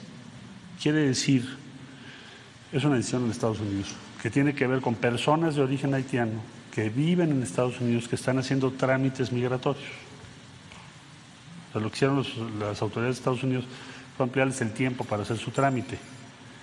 Pero los dirigentes de estos conglomerados de refugiados en Brasil y Chile les dijeron aquí en los Estados Unidos. Bueno, pues es lo que dice Marcelo Ebrard, son refugiados haitianos, eh, migrantes haitianos que están llegando desde Chile y de Brasil, no de Haití. Son las 8 de la mañana con 10 minutos. El Químico Guerra con Sergio Sarmiento y Lupita Juárez. Químico Guerra, ¿cómo te va? Muy buenos días. Buenos días, Sergio y Lupita. Fíjense que vamos a hablar de una arquitectura, pero es arquitectura diferente, la arquitectura de la vida. La eh, arquitectura de la vida y ahora es posible describirla a través de modelos computacionales. Fíjense que investigadores del Instituto WIS de Ingeniería Genética en Harvard, liderados por el doctor Donald Ingber, eh, directores de este instituto han podido determinar que el arreglo espacial y las fuerzas físicas, fíjense qué interesante, de los componentes de los sistemas vivos, o sea, pareciera que son dos cosas diferentes, ¿no? Eh, están perfectamente unidas y es tan importante esta, este arreglo como los genes y las moléculas químicas que los conforman y controlan. Esta investigación de la arquitectura de la vida la inició el doctor Ingber precisamente hace 35 años y descubrió que la naturaleza emplea un principio de la arquitectura conocido como la tensegridad, la integridad tensional, para estabilizar las formas de las células vivas y para determinar cómo responden a las fuerzas mecánicas. Esto parece así como muy lejano y muy poco interesante con todos los problemas que tenemos, pero no es así, Sergio Lupita. El haber eh, eh, entendido esta arquitectura, ¿verdad? Que como las fuerzas físicas y el arreglo espacial nos van a conformar como seres vivos es importantísimo. Estructuras tensegridas consisten en, de elementos que se encuentran ya sea en un estado de tensión o en un estado de compresión y el balance entre estas dos fuerzas interactuantes les permite a estas estructuras estabilizarse a sí mismas en un estado de tensión isométrica, o sea, que estén en equilibrio de la misma manera que lo hacen los músculos y los huesos de nuestro cuerpo. ¿Por qué es importante? Porque nos va a dar información sobre eh, enfermedades importantes actuales que no nos explicamos cómo eh, llegan, ¿verdad?, enfermedades, por ejemplo, del sistema inmunológico, que tienen que ver precisamente con este equilibrio de la tensegridad. Quería platicarles de esto porque siempre pensamos en la arquitectura solamente como las casas, los edificios, pero hay también, Tercio Lupita, una arquitectura de la vida. Pues interesante, como siempre, Químico, muchas gracias, muy buenos días. Buenos días. Bueno, y vamos a otros temas. El gobernador de Guanajuato, Diego Sinué Rodríguez, dijo que el acto terrorista de ayer en Salamanca, sí, se refirió a esto como un acto terrorista, eh, eh, incrementa los niveles de violencia de la entidad. Gabriela Montejano nos tiene la información. Adelante, Gabriela. Hola, ¿qué tal, Sergio, Lupita y auditorio? Pues sí, el acto terrorista perpetrado en Salamanca que cobró la vida de dos empresarios incrementa los niveles de violencia en Guanajuato y obliga a una mayor coordinación con las autoridades federales. Esto lo aseguró el gobernador Diego Sinue Rodríguez Vallejo al explicar que ninguna línea de investigación está descartada. Ayer la Fiscalía de Guanajuato reveló que durante los peritajes afuera del restaurante bar barra 1604, peritos localizaron fragmentos de un dispositivo electrónico y fragmentos metálicos. De acuerdo a lo que dijo la Fiscalía, se integró una célula especializada entre agentes ministeriales y peritos criminalistas y forenses enfocada a ubicar a los responsables y con ello el esclarecimiento del ataque que sucedió a las 7.14 de la tarde en el estacionamiento del restaurante ahí en la colonia El Deportivo. La Fiscalía General confirmó la muerte del gerente del lugar, Mario Alberto Hernández Cárdenas, de 56 años, y su socio, Mauricio Salvador Romero Morales, de 41 años. Los cuatro heridos son hombres, uno de ellos es el repartidor que entregó la caja con el explosivo y continúan en terapia intensiva y son reportados como delicados de salud. Mientras que autoridades estatales y municipales se reunían en Salamanca para elevar el nivel de coordinación por la paz, el gobernador emitía declaraciones al respecto. Abordado por los periodistas, pues dijo que fue terrorismo, que no hay otra forma de llamarlo a este ataque, y aseguró que incrementan el nivel de violencia en la entidad. Eh, señaló que no se descarta ninguna línea de investigación, ya que puede ser un ataque originado por el crimen organizado o de temas personales y de manera típica pues emitió detalles de la fiscalía dijo que el artefacto tenía una gran carga explosiva muy potente dijo que el repartidor llevó el paquete en una motocicleta y se encuentra grave, hospitalizado y no está en calidad de detenido. Como parte de las reacciones en la entidad, pues también la CANIRAC, la Cámara Nacional de la Industria Restaurantera, se pronunció por hacer un llamado a las autoridades de los tres órdenes de gobierno para esclarecer este hecho. Este es mi reporte desde Guanajuato. Pues Gabriela Montejano, gracias por este por esta información. Buena, buenos días. Buenos días y vamos a continuar con el tema. En la línea telefónica está Alejandro Ope, analista de seguridad. Alejandro, ¿cómo ves esta situación, lo que ha ocurrido por allá, además eh, grave, lo que ha pasado, un acto terrorista, lo califica así el gobierno o el gobernador Diego Sinué. Eh, hay una pugna entre el gobierno federal y el gobierno local. Le dice eh, Sinué que es un acto que no se había visto. El presidente dice que pues esto cada vez es más seguido. ¿Tú cómo ves eh, eh, pues la situación? Parece que se desvía el fondo del asunto, ¿no? Así es, eh, Lupita, Sergio, buenos días, buenos días al auditorio. Mira, ver, yo creo, primero hay que decir que esto es un hecho gravísimo. Lo sucedido es,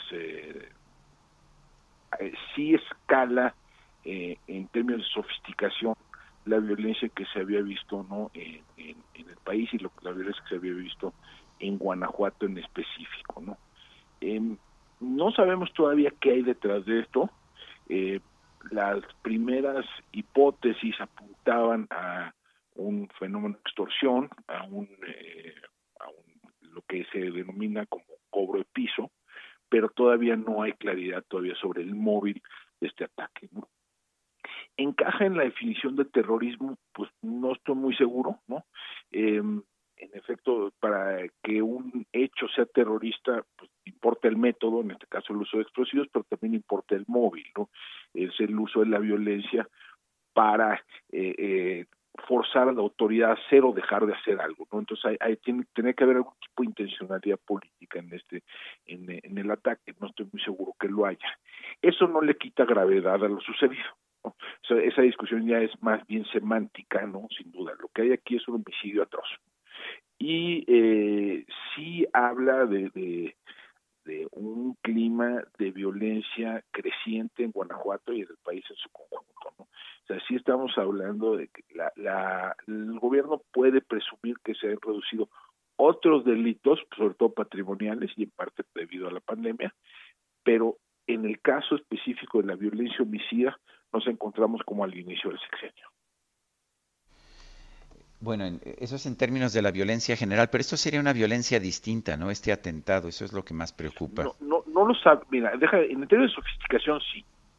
En términos, al parecer era un dispositivo relativo, o sea, relativamente complejo, ¿no?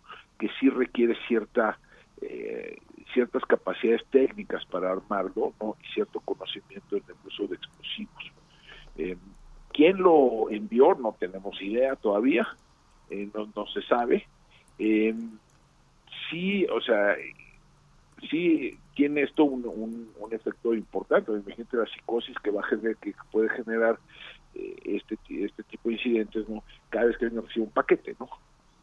Eh, ahora, ¿a, qué está conectado esto? No lo sabemos. se, se especuló que puede ser algo conectado a la extorsión del establecimiento, pero no, no, no, no hay todavía, la fiscalía todavía no ha dado información al respecto. Eh, sí es, bien, más, pero más allá del método, yo creo que lo, lo que esto lo que revela es la escalada que genera la impunidad. Eh, Guanajuato más o menos 4.000 homicidios al año y de los cuales se resuelven con sentencias condenatorias probablemente no menos no más del 10%, 10-12%. Entonces, en, ese clima, pues sí van, van, van escalando los actos de violencia en, en, tanto en términos de alcance como de sofisticación. Eh, Alejandro, ¿debería haber atracción de la Fiscalía General de la República, más apoyo federal? Eh, ¿Tú cómo ves? Mira, yo creo que, a ver, eh, la, la atracción, eh, si la Fiscalía General de la República trajera el, el, el delito, yo creo que la, las posibilidades de, de, que esto fuera resuelto de manera de, manera adecuada no crecerían mayormente, ¿no? O sea, lo, es en la experiencia, la estadística que tenemos de la última década eh, revela que es el, la facultad de atracción, eh, que la Fiscalía General de la República, antes de la Procuraduría General de la República, atrajera un caso, no aumentaba mayormente las posibilidades de que este fuera resuelto satisfactoriamente. Eh, pero bueno, yo creo que sí habla, eh, o sea, el tema de Guanajuato en general habla del problema que hay en términos de, la colaboración entre órdenes de gobierno y el problema que hay la distribución de, competencias entre órdenes de gobierno. ¿no? Ese es un problema estructural del sistema de seguridad y justicia que venimos acarreando desde hace décadas y que en el cual no hemos acabado de dar de, eh, encontrar la cuadratura del círculo. ¿no? no queda claro qué le toca hacer a la federación, al Estado, a los municipios, ¿no? Eh, y, en, y en qué momento debe intervenir la federación. Eh, entonces eso eso pues, sí sí genera un problema de fondo ¿no? sí eh, genera un sistema en el cual hay un incentivo a transferir la responsabilidad a terceros eh, entonces eso eso no no es el clima más propicio para empezar a atender de manera eficaz la violencia la violencia en el país muy bien, pues Alejandro, como siempre agradecemos que puedas platicar con nosotros y analizar estos temas. Buenos días. Claro que sí. Muchas gracias, Lupita. Muchas gracias, Sergio. Muchas gracias, Auditorio. Hasta luego. Gracias. Alejandro Ope, analista de seguridad. Bueno, y por el delito de fraude este lunes, elementos de la Policía Ministerial detuvieron al ex dueño de los tiburones rojos del Veracruz, Fidel Curi Grajales. Esto ocurrió en el aeropuerto de Toluca. Gerardo García nos tiene el reporte. Adelante, Gerardo.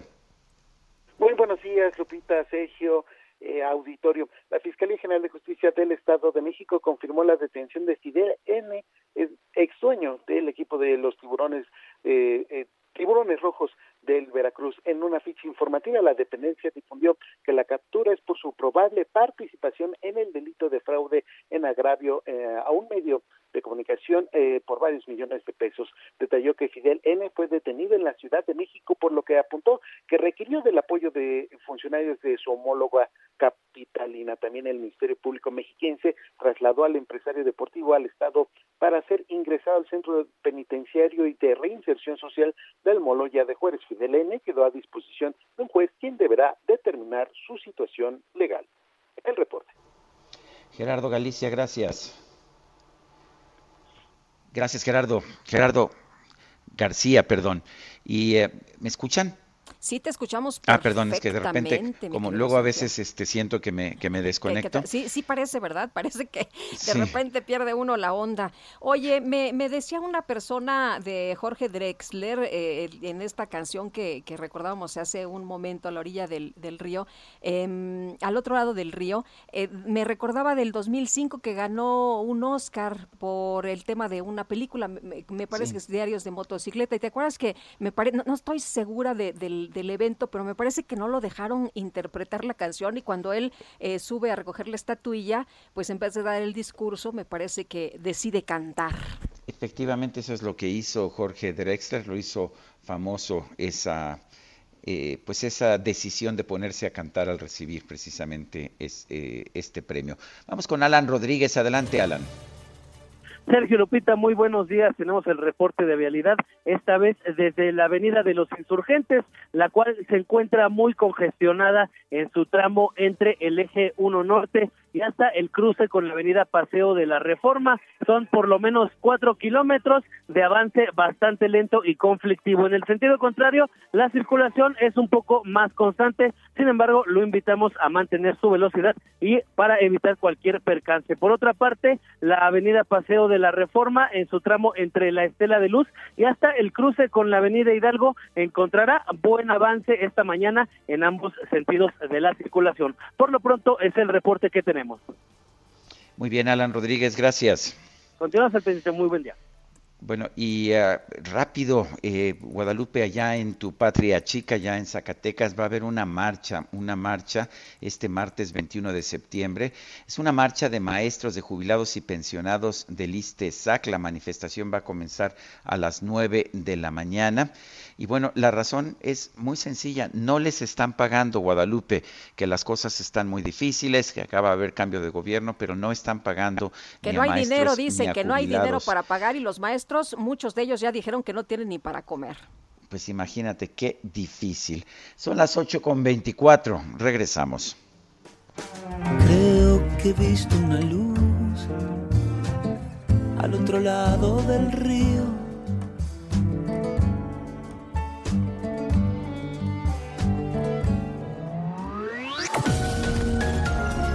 Sergio Sarmiento y Lupita Juárez quieren conocer tu opinión, tus comentarios o simplemente envía un saludo para ser más cálida esta mañana.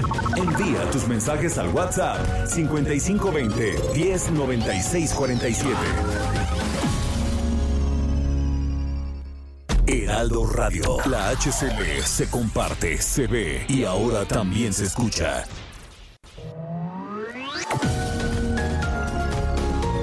Continuamos con Sergio Sarmiento y Lupita Juárez por El Heraldo Radio.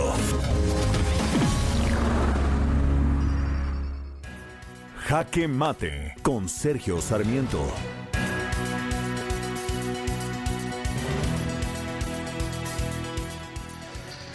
La verdad yo no sé de quién es la culpa.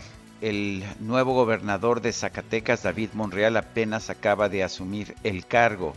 Eh, dejó, está sustituyendo a un gobernador priista, pero el tema es que no se está pagando ni a los maestros ni a los jubilados. Y hay muchos, muchos miembros del magisterio que simple y sencillamente no tienen ahorros, ganan demasiado poco para tener ahorros y están corriendo el riesgo de, de quedar con hambre. Y eso es lo que está pasando. No es justo, es gente que sí ha venido trabajando, es gente que en muchos casos ha trabajado toda la vida. Y en este momento pues simple y sencillamente no hay dinero para pagarles. Yo no sé cuál es la situación, yo no sé de quién es la culpa. Es muy común que los políticos siempre acusen a los que vienen de otros partidos.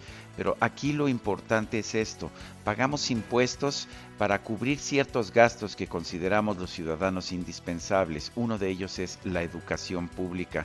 Hoy tenemos gobiernos que prefieren utilizar el dinero para comprar votos a través de dádivas, eh, de dinero que se le entrega a gente que no, pues que ni siquiera trabaja.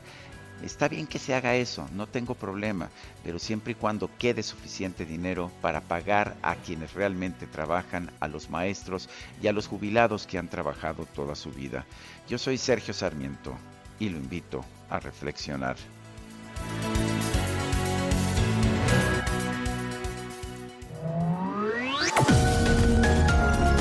Para Sergio Sarmiento tu opinión es importante.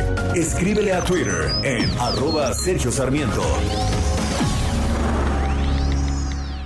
Lo mejor de México está en Soriana. Aprovecha que la uva roja globo está a 22.80 el kilo o la piña gota de miel y la naranja a 14.80 cada kilo. Sí, piña gota de miel y naranja a solo 14.80 cada kilo. Martes y miércoles del campo de Soriana a septiembre 22. Aplican restricciones. Aplica en Hiper y Super.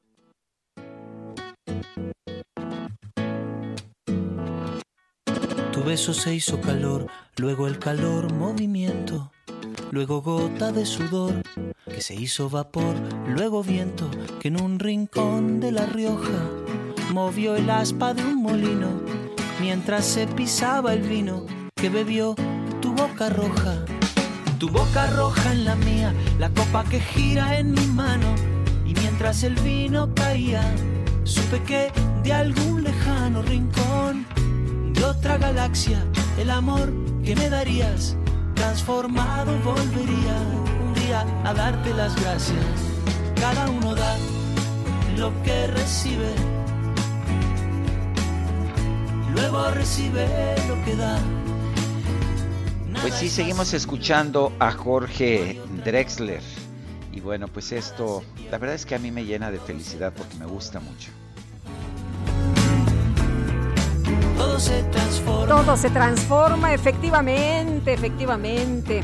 Y vámonos a los mensajes. Hola Sergio Lupita, yo soy médico, estuve el año pasado conviviendo con algunos de esos médicos cubanos. No podría generalizar, pero solo se la pasaban comiendo, diciendo a mí no me toca y no sabían ni medir la presión arterial y recuerdo que nos llegaron varios mensajes de médicos que nos señalaban, Sergio, exactamente lo mismo, que pues se desaparecían los médicos cubanos y que decían que a ellos no les tocaba esto, sí me acuerdo perfectamente y nos lo recuerda esta persona. Y a propósito, me puse a tratar de recordar bien todo, todo lo que... ¿Se nos fue Sergio? Ay, bueno, vamos a tratar de restablecer el, contacto en unos momentos más. Y ya está en la línea telefónica eh, César Cravioto. Él es senador de Morena ante las denuncias del Partido Acción Nacional a la investigación llamada Cuba Gate. El gobierno de la Ciudad de México informó que respecto al servicio de ayuda por parte de médicos cubanos en hospitales para atender a pacientes con COVID-19 en 2020, no hay absolutamente nada que esconder. De hecho, senador, la jefa de gobierno el día de ayer dijo que no había nada que esconder, que sí se les había traído a los médicos y que se les había pagado. ¿Qué tal? Muy buenos días. Buenos días, Lupita. Buenos días, Sergio. En efecto, ayer la jefa de gobierno dijo que no hay absolutamente nada que esconder. De hecho, siempre se informó de estos médicos cubanos que iban a venir a ayudar al proceso de atención a personas con COVID. Hubo dos etapas y se dijo también uh, ayer que revisaba algunas notas la secretaria de Salud de la Ciudad de México todo el tiempo informó del asunto. Entonces, pues esto de, de que sacó el senador Ramentería este asunto, pues simplemente pues es puro escándalo y puras mentiras, como está acostumbrado este senador. Eh, el senador Cravioto, eh, médicos eh, con cédulas, eh, ¿hay, ¿hay información? porque es lo que nos dice Yulen Ramentería, que ellos pidieron la información y que no hay ni en el IMSS ni, el, ni en el ISTE, no hay esta información si los médicos tenían sus cédulas, si los pagos fueron transparentes. Em, ¿Esta información es falsa, lo que están argumentando en el PAN? Bueno. O bueno, Yulen Ramentería, ¿no? En todo caso. Sí, evidentemente, pues es un trabajo que, que lo hace la Secretaría de Salud de Cuba. Ellos son los que certifican a sus propios médicos.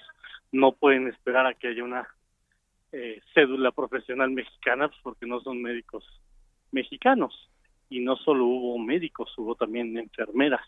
Y está perfectamente transparente qué, qué vinieron a hacer y cuánto tiempo estuvieron y cuánto se les pagó a los más de 585 personas de salud que mandó Cuba.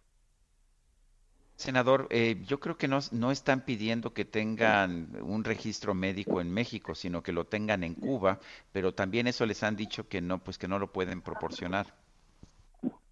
Bueno, yo creo que ayer dijo, fue muy clara la jefa de gobierno, todo se va a transparentar. Aquí el asunto es que este senador Rementeria, que ya, se, ya es sinónimo de rementiroso, salió a decir que hubo una eh, triangulación de recursos de por 250 millones de pesos para mandarle al gobierno de Cuba. Es muy diferente a que diga eh, pedí por transparencia información al ISTE y al IMSS y no me la han dado.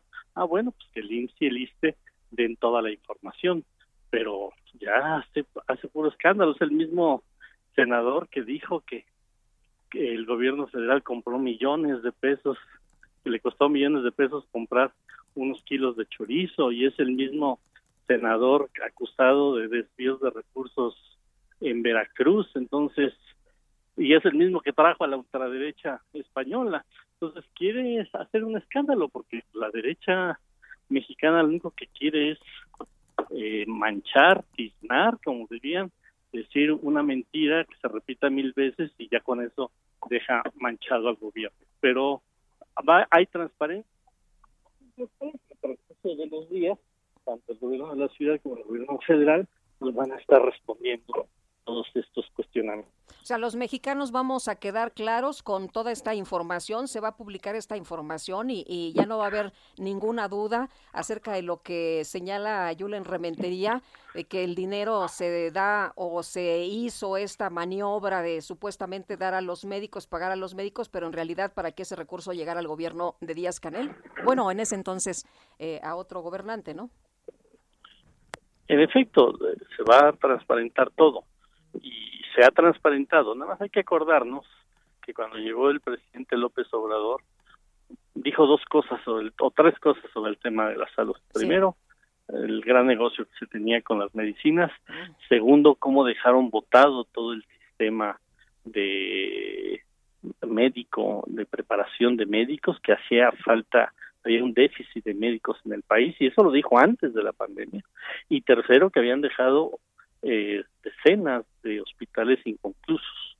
Y después se viene la pandemia y obviamente pues teníamos que atender el, el tema de la pandemia a todos los afectados por el COVID y obviamente eh, con médicos mexicanos, pero hacían falta, entonces fueron a vinieron a reforzar estos médicos cubanos. También es una contradicción del PAN que se la pasa diciendo que el gobierno federal no ha atendido bien el tema de la pandemia y en este caso cuando se nos viene el la primera ola que hacían falta médicos, bueno, pues se recurrió a este apoyo internacional y ahora se quejan de que se acudió a este apoyo internacional.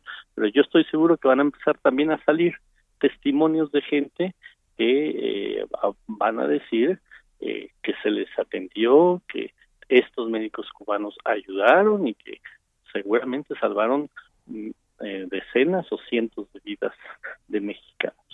Muy bien, senador. Pues muchas gracias por tomar la llamada. Muy buenos días. Muchas gracias a ustedes. Saludos. Hasta luego. Saludos. César Cravioto, senador de Morena. Este lunes el secretario de Seguridad Nacional de los Estados Unidos, Alejandro Mayorkas, informó que se van a realizar hasta tres vuelos diarios hacia Haití y otros países para expulsar a los miles de migrantes que están en un campamento improvisado en Texas.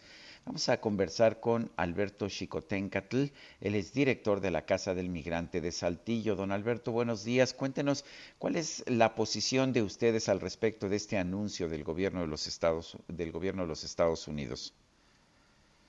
¿Qué tal? Bueno, buenos días. Pues la verdad es que estamos eh, un tanto eh, preocupados por la situación que está ocurriendo en, en Del Río, en Texas nos preocupa mucho la, el, tema de las detenciones y las deportaciones que empiezan a ser masivas. Entendemos que es una situación en verdad un tanto preocupante para el propio Estado norteamericano porque pues la crisis humanitaria es bastante fuerte y, y no hay un, un plan eh, concreto que pueda que pueda mantener una asistencia humanitaria a esta población y pues en general pues bastante bastante preocupados por lo que está ocurriendo en, en la frontera entre Del Río y Ciudad Acuña, aquí en, Coahuila. La situación. Adelante. Sí, ¿cómo ven ustedes esta situación en la que pues eh, hay estas em, acciones en, en, la frontera norte, pero también en la frontera en, en, México, en, la frontera sur de nuestro país? Eh, ¿Cómo ven ustedes estas acciones? Porque pues eh, las personas que quieren cruzar hacia México ya vimos cómo son detenidas y las personas que quieren cruzar a los Estados Unidos también ya vimos cómo son detenidas. Sí, en definitiva es completamente deplorable y descalificable la forma en la cual se está tratando a las personas, tanto del lado mexicano como del lado norteamericano. Las, Las fotografías que vimos ayer de la patrulla fronteriza norteamericana en definitiva son muy condenables, pero también tenemos que hacer un llamado y, y una observación a lo que estamos haciendo desde México. Compartirles que, pues bueno, en este momento todas las carreteras que llevan a la frontera entre Coahuila y Estados Unidos, pues en definitiva están llenas de Guardia Nacional, están llenas de agentes del Instituto Nacional de Migración, en las ciudades fronterizas como, como en Acuña, por ejemplo, en el centro está habiendo de- detenciones masivas, eh, persecución de las personas haitianas. Entonces, pues eh, en definitiva la persecución no únicamente es en Estados Unidos, como bien mencionan, sino también es en México y pues eh, no podemos seguir tolerando un trato así a, a seres humanos que están buscando unas mejores condiciones de vida. ¿Cuál es la solución? ¿Debería dejárseles eh, permanecer, darles visa de trabajo, como prometió el presidente de la República cuando era presidente electo? Pues bueno, esa podría ser una opción. Recordemos que este año Estados Unidos ha asumido que aproximadamente 130 mil personas van a poder ser eh, pues reconocidas como asiladas en Estados Unidos. Una opción pudiera ser esta, otra pudiera ser el tema de los trabajos temporales. Eh, hay que recordar que la gente de Haití pues no puede regresar a su país. La isla pasa por una situación de verdad muy difícil después de los huracanes, los terremotos, eh, el asesinato de su presidente, es decir, a nivel político y a nivel eh, pues económico y social, pues la crisis es evidente. Entonces, pues la gente no puede regresar y una opción pudiera ser el dar trabajos temporales o el ampliar el sistema de asilo en Estados Unidos para que esta gente pueda sobrevivir. Aquí no estamos hablando de un tema meramente de solamente eh, mejorar las condiciones de vida. Estamos hablando de un tema de sobrevivencia. La gente realmente no tiene forma de poder seguir sobreviviendo en, en Haití. Bueno, pues Alberto Chicotencatl, director de la Casa del Migrante de Saltillo, gracias por hablar con nosotros. Un gusto y a sus órdenes siempre. Buenos días, gracias. 8 con 44. En Soriana, el ahorro es para todos con la oferta de cada día. Hoy martes 21, dale lo mejor a tu familia, aprovechando que el kilo de pollo entero está a solo 37.90, hasta 3 kilos por cliente. Soriana, la de todos los mexicanos. Solo septiembre 21. Aplican restricciones. Aplica en Desde Palacio Nacional, el subsecretario de Prevención y Promoción de la Salud, Hugo López Gatel, informó que la variante MU del COVID-19 ya se encuentra en México, pero no hay indicios de que sea más transmisible. Y por otro lado, el presidente López Obrador expresó su respeto a la decisión de la Suprema Corte de Justicia de invalidar el artículo 10 bis de la Ley General de Salud en materia de objeción de conciencia.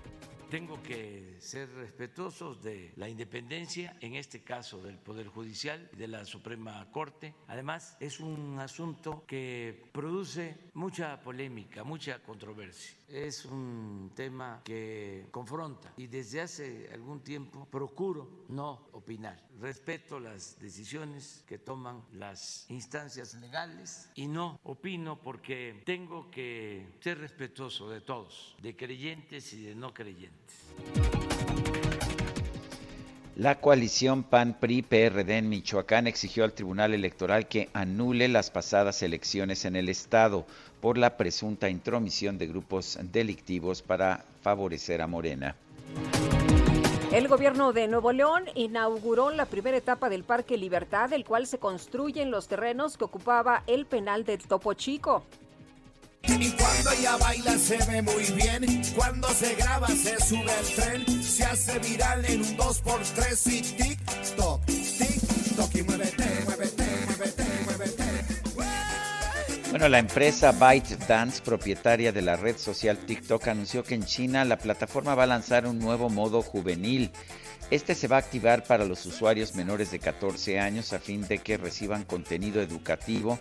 Se bloquee el uso de la aplicación de 10 de la noche a 6 de la mañana y se limite el tiempo de uso a un máximo de 40 minutos al día.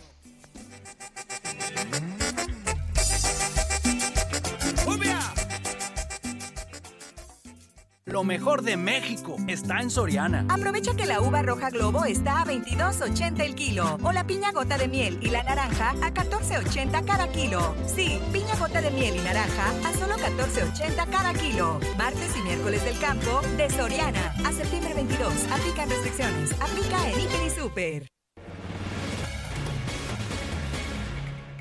Seguimos con la información. En Tamaulipas, las autoridades municipales no tienen recursos para atender la crisis migratoria, es lo que dio a conocer el diputado local del PAN, Francisco Garza de Cos. Y Carlos Juárez, nos tienes todos los detalles. Adelante. Hola, ¿qué tal? Sergio Lupita, muy buenos días, un gusto saludarlos. Efectivamente, los municipios de Tamaulipas no cuentan con una partida presupuestal o recurso adicional para poder darle atención y alimento a los migrantes que van pasando con rumbo a Ciudad Acuña y a Reynosa principalmente.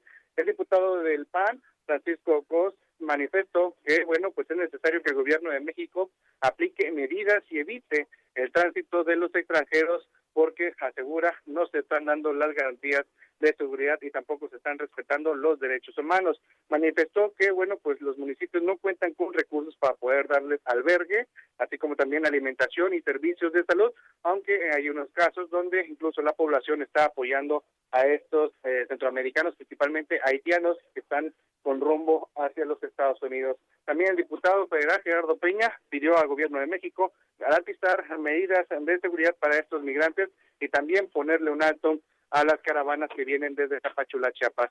Sergio Lupita, es la información. Gracias, Carlos. Buenos días. Muy buenos días.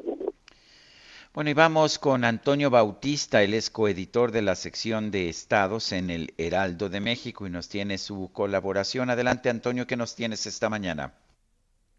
Sergio Lupita, buenos días.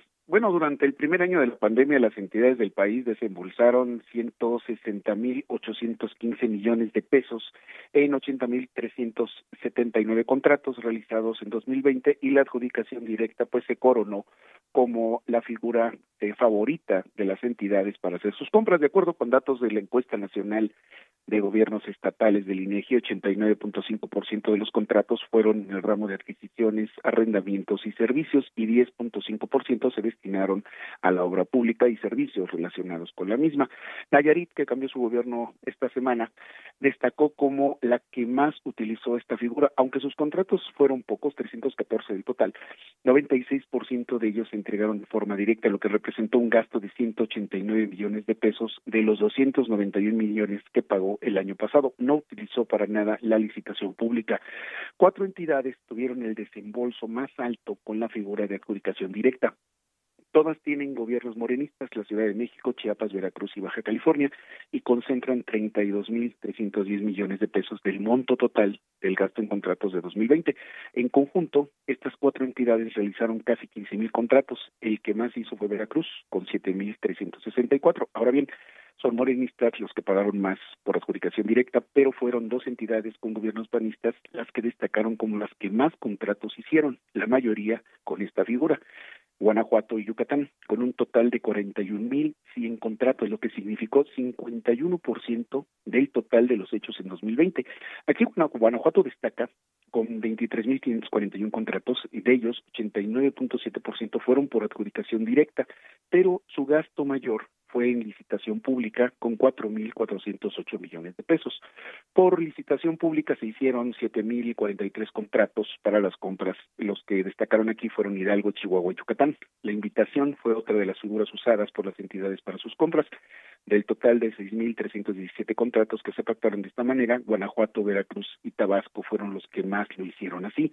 Seis entidades llevaron a cabo licitaciones públicas internacionales, Hidalgo, Baja California, Chihuahua, Morelos, Aguascalientes y Durango. En conjunto sumaron poco más de 343 millones de pesos. La capital del país tuvo el monto más alto por adjudicación directa con casi 24 mil millones de pesos. En el caso de la licitación pública, fue Jalisco el que desembolsó 9 mil millones y por invitación también fue Jalisco el, que, el estado que desembolsó más con 2.600 millones de pesos. Los que menos contratos hicieron el año pasado fueron Tlaxcala, Chiapas y Colima, y los que menos desembolsaron el año pasado fueron Chiapas, Colima y Nayarit. Así el panorama del gasto de las entidades, Sergio Lupita. Bueno, pues Antonio Bautista, gracias por esta información. Muchas gracias, buenos días. Buenos días. Y en información internacional, el secretario general Antonio Guterres abre la Asamblea General de la ONU con un análisis de la respuesta mundial a la pandemia, el cambio climático, las desigualdades y la crisis en países como Afganistán, Yemen y Etiopía. El eh, secretario general Antonio Guterres abrió la asamblea, lo que llamó la atención pues hizo sonar esta señal de alarma ante un mundo que nunca ha estado tan amenazado ni tan dividido. El mundo debe despertar, estamos al borde de un abismo y moviéndonos en la dirección equivocada, es lo que dijo Guterres a los líderes internacionales reunidos en Nueva York. El diplomático presentó un sombrío análisis de la coyuntura internacional marcada a su juicio por la falta de unión en la respuesta a la pandemia, los pocos avances en la lucha contra el cambio climático, las crecientes desigualdades y las crisis en países como Afganistán, Yemen y Etiopía. Bueno, y mientras tanto, en, Canadá se ha declarado el triunfo del Partido Liberal de Justin Trudeau, el primer ministro, pero no obtiene, de hecho, la mayoría absoluta que quería conseguir con estas elecciones adelantadas. Eh, se queda el Partido Liberal con 156 escaños, pierde uno frente a los 157 que tenía con anterioridad, pero mantiene la mayoría. El Partido Conservador de Erin O'Toole, que, que cuestionó a Justin Trudeau de haber organizado, de haber uh, llevado a cabo elecciones adelantadas cuando no había ninguna razón para hacerlos, se mantiene en 121 escaños. El que se desploma es el Partido Socialista llamado Nueva Democracia. Eh, logra, ganaron tres escaños, no, perdón, no se desploma, eh, de hecho aumentan ligeramente, ganaron tres escaños más con respecto a las anteriores elecciones y obtienen 27 asientos en el Parlamento canadiense. Son las 8 de la mañana con 54 minutos. Regresamos. Antes de estar en mi mano y antes de eso en Torino y antes de Torino en Prato, donde hicieron mi zapato sobre el que caería el vino. Zapato que en unas horas buscaré bajo tu cama con las luces de la aurora a tus sandalias planas que compraste aquella vez en Salvador de Bahía, Sergio Sarmiento y Lupita Juárez quieren conocer tu opinión, tus comentarios o simplemente envía un saludo para ser más cálida esta mañana. Envía tus mensajes al WhatsApp 5520 109647. Heraldo Radio. La HCL se comparte, se ve y ahora también se escucha. Continuamos con Sergio Sarmiento y Lupita Juárez por El Heraldo Radio. OVNI que cruza el cielo en mi dirección, la letra oculta de una canción de amor. Esa Sale del agua haciendo su aparición más densa que una alucinación. Llegó. Ella es. Ella es, lo sé, la casa que tanto yo busqué, la vida que quiero proteger. Ella es. Ella es no hay más. Ahora mi guerra quiere paz. El tiempo al fin deja de correr. Ella es.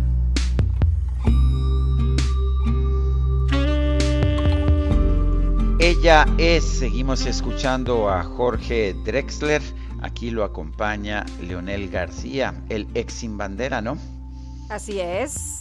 Leonel García, con quien hemos platicado también en muchas ocasiones, es un chavo súper talentoso. Bueno, tenemos mensajes de nuestro público. Fíjate que nos dice una persona, a ver el nombre. Soy Alberto Márquez, vivo en Metepec, en el Estado de México, y mi familia y yo le seguimos desde hace varios años, desde que estaban en otra emisora, cuando cambiaron de frecuencia, y ahora ya dos años en el Heraldo. Efectivamente, tenemos una pregunta. En Metepec anunciaron la aplicación de la segunda dosis contra el coronavirus para grupos de 18 a 29, a sucederse este próximo fin de semana. Solo que esta dosis será la Sputnik, cuando la primera que aplicaron fue de la Moderna. Estamos preocupados porque no sabemos si es correcto que apliquen de dos laboratorios diferentes y si esto puede causar algún efecto adverso. Ojalá algún médico nos pueda dar sus comentarios. Gracias y un gran abrazo a ustedes y a todo el equipo. Pues eh, hemos platicado con varios médicos en este espacio, Sergio, y nos han dicho que no deben mezclarse las vacunas. En términos generales, aunque en este caso sí hay ya una aprobación médica para la eh, combinar la Sputnik con Moderna o con AstraZeneca. Ya están los estudios hechos y están aprobados. Ya en Argentina se aplicaron en combinación Moderna y Sputnik. Y en términos generales no se deben combinar vacunas que no han sido probadas juntas. Eh, el, uno de los pocos casos en que ya está aprobada es la combinación de Sputnik con Moderna. Pues si ya están eh, los estudios y las terceras fases y todo esto, pues entonces sí, ya. están. Sí, ya están. Eso ya está. Y de hecho Argentina fue el primer país que empezó a, a combinar la Sputnik con Moderna. Bueno, son las nueve de la mañana con tres minutos. Luz Elena González es secretaria de Administración y Finanzas de la Ciudad de México. Este lunes presentó los resultados del programa de reactivación económica de la capital. Jorge Almaquio nos tiene la información. Gracias, Sergio Lupita, amigos. Así es, y por segunda ocasión consecutiva, la Ciudad de México ocupa el primer lugar en la creación de empleos formales con 21.572 puestos durante agosto, equivalente al 16.7% del total nacional. En general, bueno, pues se han recuperado 516.433 empleos respecto al tercer trimestre del 2020. La secretaria de Finanzas, Luz Elena González, manifestó que los datos en la actividad económica local son positivos y señalan que la inversión extranjera directa que en el primer semestre del 2021 alcanzó los 3.270 millones de dólares. En lo que va del año, también comentó, han comenzado actividades 11.138 empresas de bajo impacto con más de 100.000 empleos relacionados eh, con las aperturas de establecimientos. La secretaria de Administración y Finanzas, Luz Elena González, destacó que los principales sectores que se están reactivando son la construcción, el comercio y transportes, en los que el programa de reactivación económica pues está dando buenos resultados. Pero escuchemos. Por eso, si comparamos el mes de agosto de, la, de generación de empleos en la Ciudad de México con los últimos meses de agosto de los últimos años, vemos que es el mes de agosto que más empleos ha generado. Esto lo quiero decir porque da cuenta de que justo los motores que arrancamos en la economía de la ciudad a través del programa de reactivación económica están dando resultados. Los principales sectores que se están reactivando es la construcción, el comercio, transportes. Todavía existen sectores que necesitan reactivarse de manera mucho más expedita, pero que gracias a las medidas que estamos tomando estamos seguros que en los próximos meses van a tener también buenos resultados. Y bueno, pues la jefa de gobierno Claudia Sheinbaum resaltó que la apertura de nuevos negocios en la capital del país se debe a que pues están dando facilidades administrativas que se han implementado durante la presente gestión y bueno pues señalaron que es positivo el eh, panorama y la también la reactivación económica en el sector turismo se está dando y se espera que se dé por supuesto en este final del 2021 Sergio Lupita amigos el reporte que les tengo bueno pues muchísimas gracias Jorge buen día hasta luego bueno, y está con nosotros vía telefónica la embajadora Marta Bárcena, columnista también del Heraldo de México. ¿Qué tal? Muy buenos días. Embajadora, buenos días. Sí, buenos días, ¿me escuchan? Ahora sí. Sí. Buenos días, Lupita, buenos días a Sergio, buenos días al auditorio del Heraldo Radio. Hoy quiero hablar sobre la diferencia entre hacer grilla y hacer diplomacia con motivo de la cumbre de CELAC. Un diplomático sabe que defender y proteger a su país y su presidente en las proceslosas aguas de la política internacional debe y es su prioridad. La organización de cumbres siempre es un reto. Cualquier reunión internacional representa realmente muchos problemas a resolver. puesto que requiere equilibrar las prioridades del país sede, en este caso México, y los intereses de los estados participantes. Demanda tener objetivos claros y manejar expectativas. El protagonista de una cumbre de jefes de Estado debe ser eso, un jefe de Estado, un presidente que es el anfitrión de la cumbre. Ostentar la presidencia de un mecanismo como el CELAC conlleva preparación, habilidad para prever escenarios y limar confrontaciones. Desgraciadamente, en la organización y, celebración de la pasada sexta cumbre de CELAC fallaron estos aspectos. Primero, haber organizado la cumbre inmediatamente después de las celebraciones del 16 de septiembre fue desatinado. Durante dos días, México dio visibilidad a un solo tema, el embargo a Cuba, y un jefe de Estado extranjero por encima de otros participantes. Segundo, no se explicó a la opinión pública qué es y cómo funciona la CELAC, ni se estudiaron sus antecedentes. De haberlo hecho, se habría sabido el rol central del expresidente Calderón en su creación y cómo Cuba ha intentado desde la fundación de CELAC manejar el mecanismo a su favor en su enfrentamiento con Estados Unidos. También se hubiera explicado a la opinión pública que México como país anfitrión tiene la obligación de invitar a todos los miembros del CELAC, independientemente de su sistema político, pero que varios de ellos no reconocen a Maduro como presidente legítimo de Venezuela. Tercero, la Cancillería equivocó y sobrevendió expectativas. La idea central de los discursos del presidente López Obrador frente a los cancilleres de CELAC y ahora frente a los jefes de Estado fue buscar un proyecto de integración económica del continente que incluya a Estados Unidos, Canadá y Brasil. Pero en cambio la Cancillería, el secretario Ebrard en Washington, el subsecretario Maximiliano Reyes en medios, enfatizaron siempre la propuesta de desaparecer la OEA. Idea que carecía del apoyo de muchos países latinoamericanos y caribeños hasta llegar al rechazo. Tuvieron que cambiar su, su narrativa y decir que nada más querían transformarlo. Pero ni siquiera eso pasó. Estos temas se planchan mucho antes de socializarlos en medios. Prevaleció la grilla interna por encima de la política exterior. La reunión debió centrarse en los temas del plan de trabajo difundido por la Cancillería. Y ahí estaban las prioridades clarísimas. Salud, COVID-19, acceso a vacunas, recuperación económica, cambio climático, financiamiento. Y esos fueron los temas que abordaron la mayoría de los participantes. El presidente López Obrador apenas ayer, como éxito de la reunión, dijo que se alcanzaron acuerdos en salud. ¿Para qué distraer la atención en temas que no tenían viabilidad? Afortunadamente, el presidente pudo constatar cuáles son los temas prioritarios para sus pares. Se hizo evidente la falta de una comunicación fluida entre el presidente y la Secretaría de Relaciones Exteriores.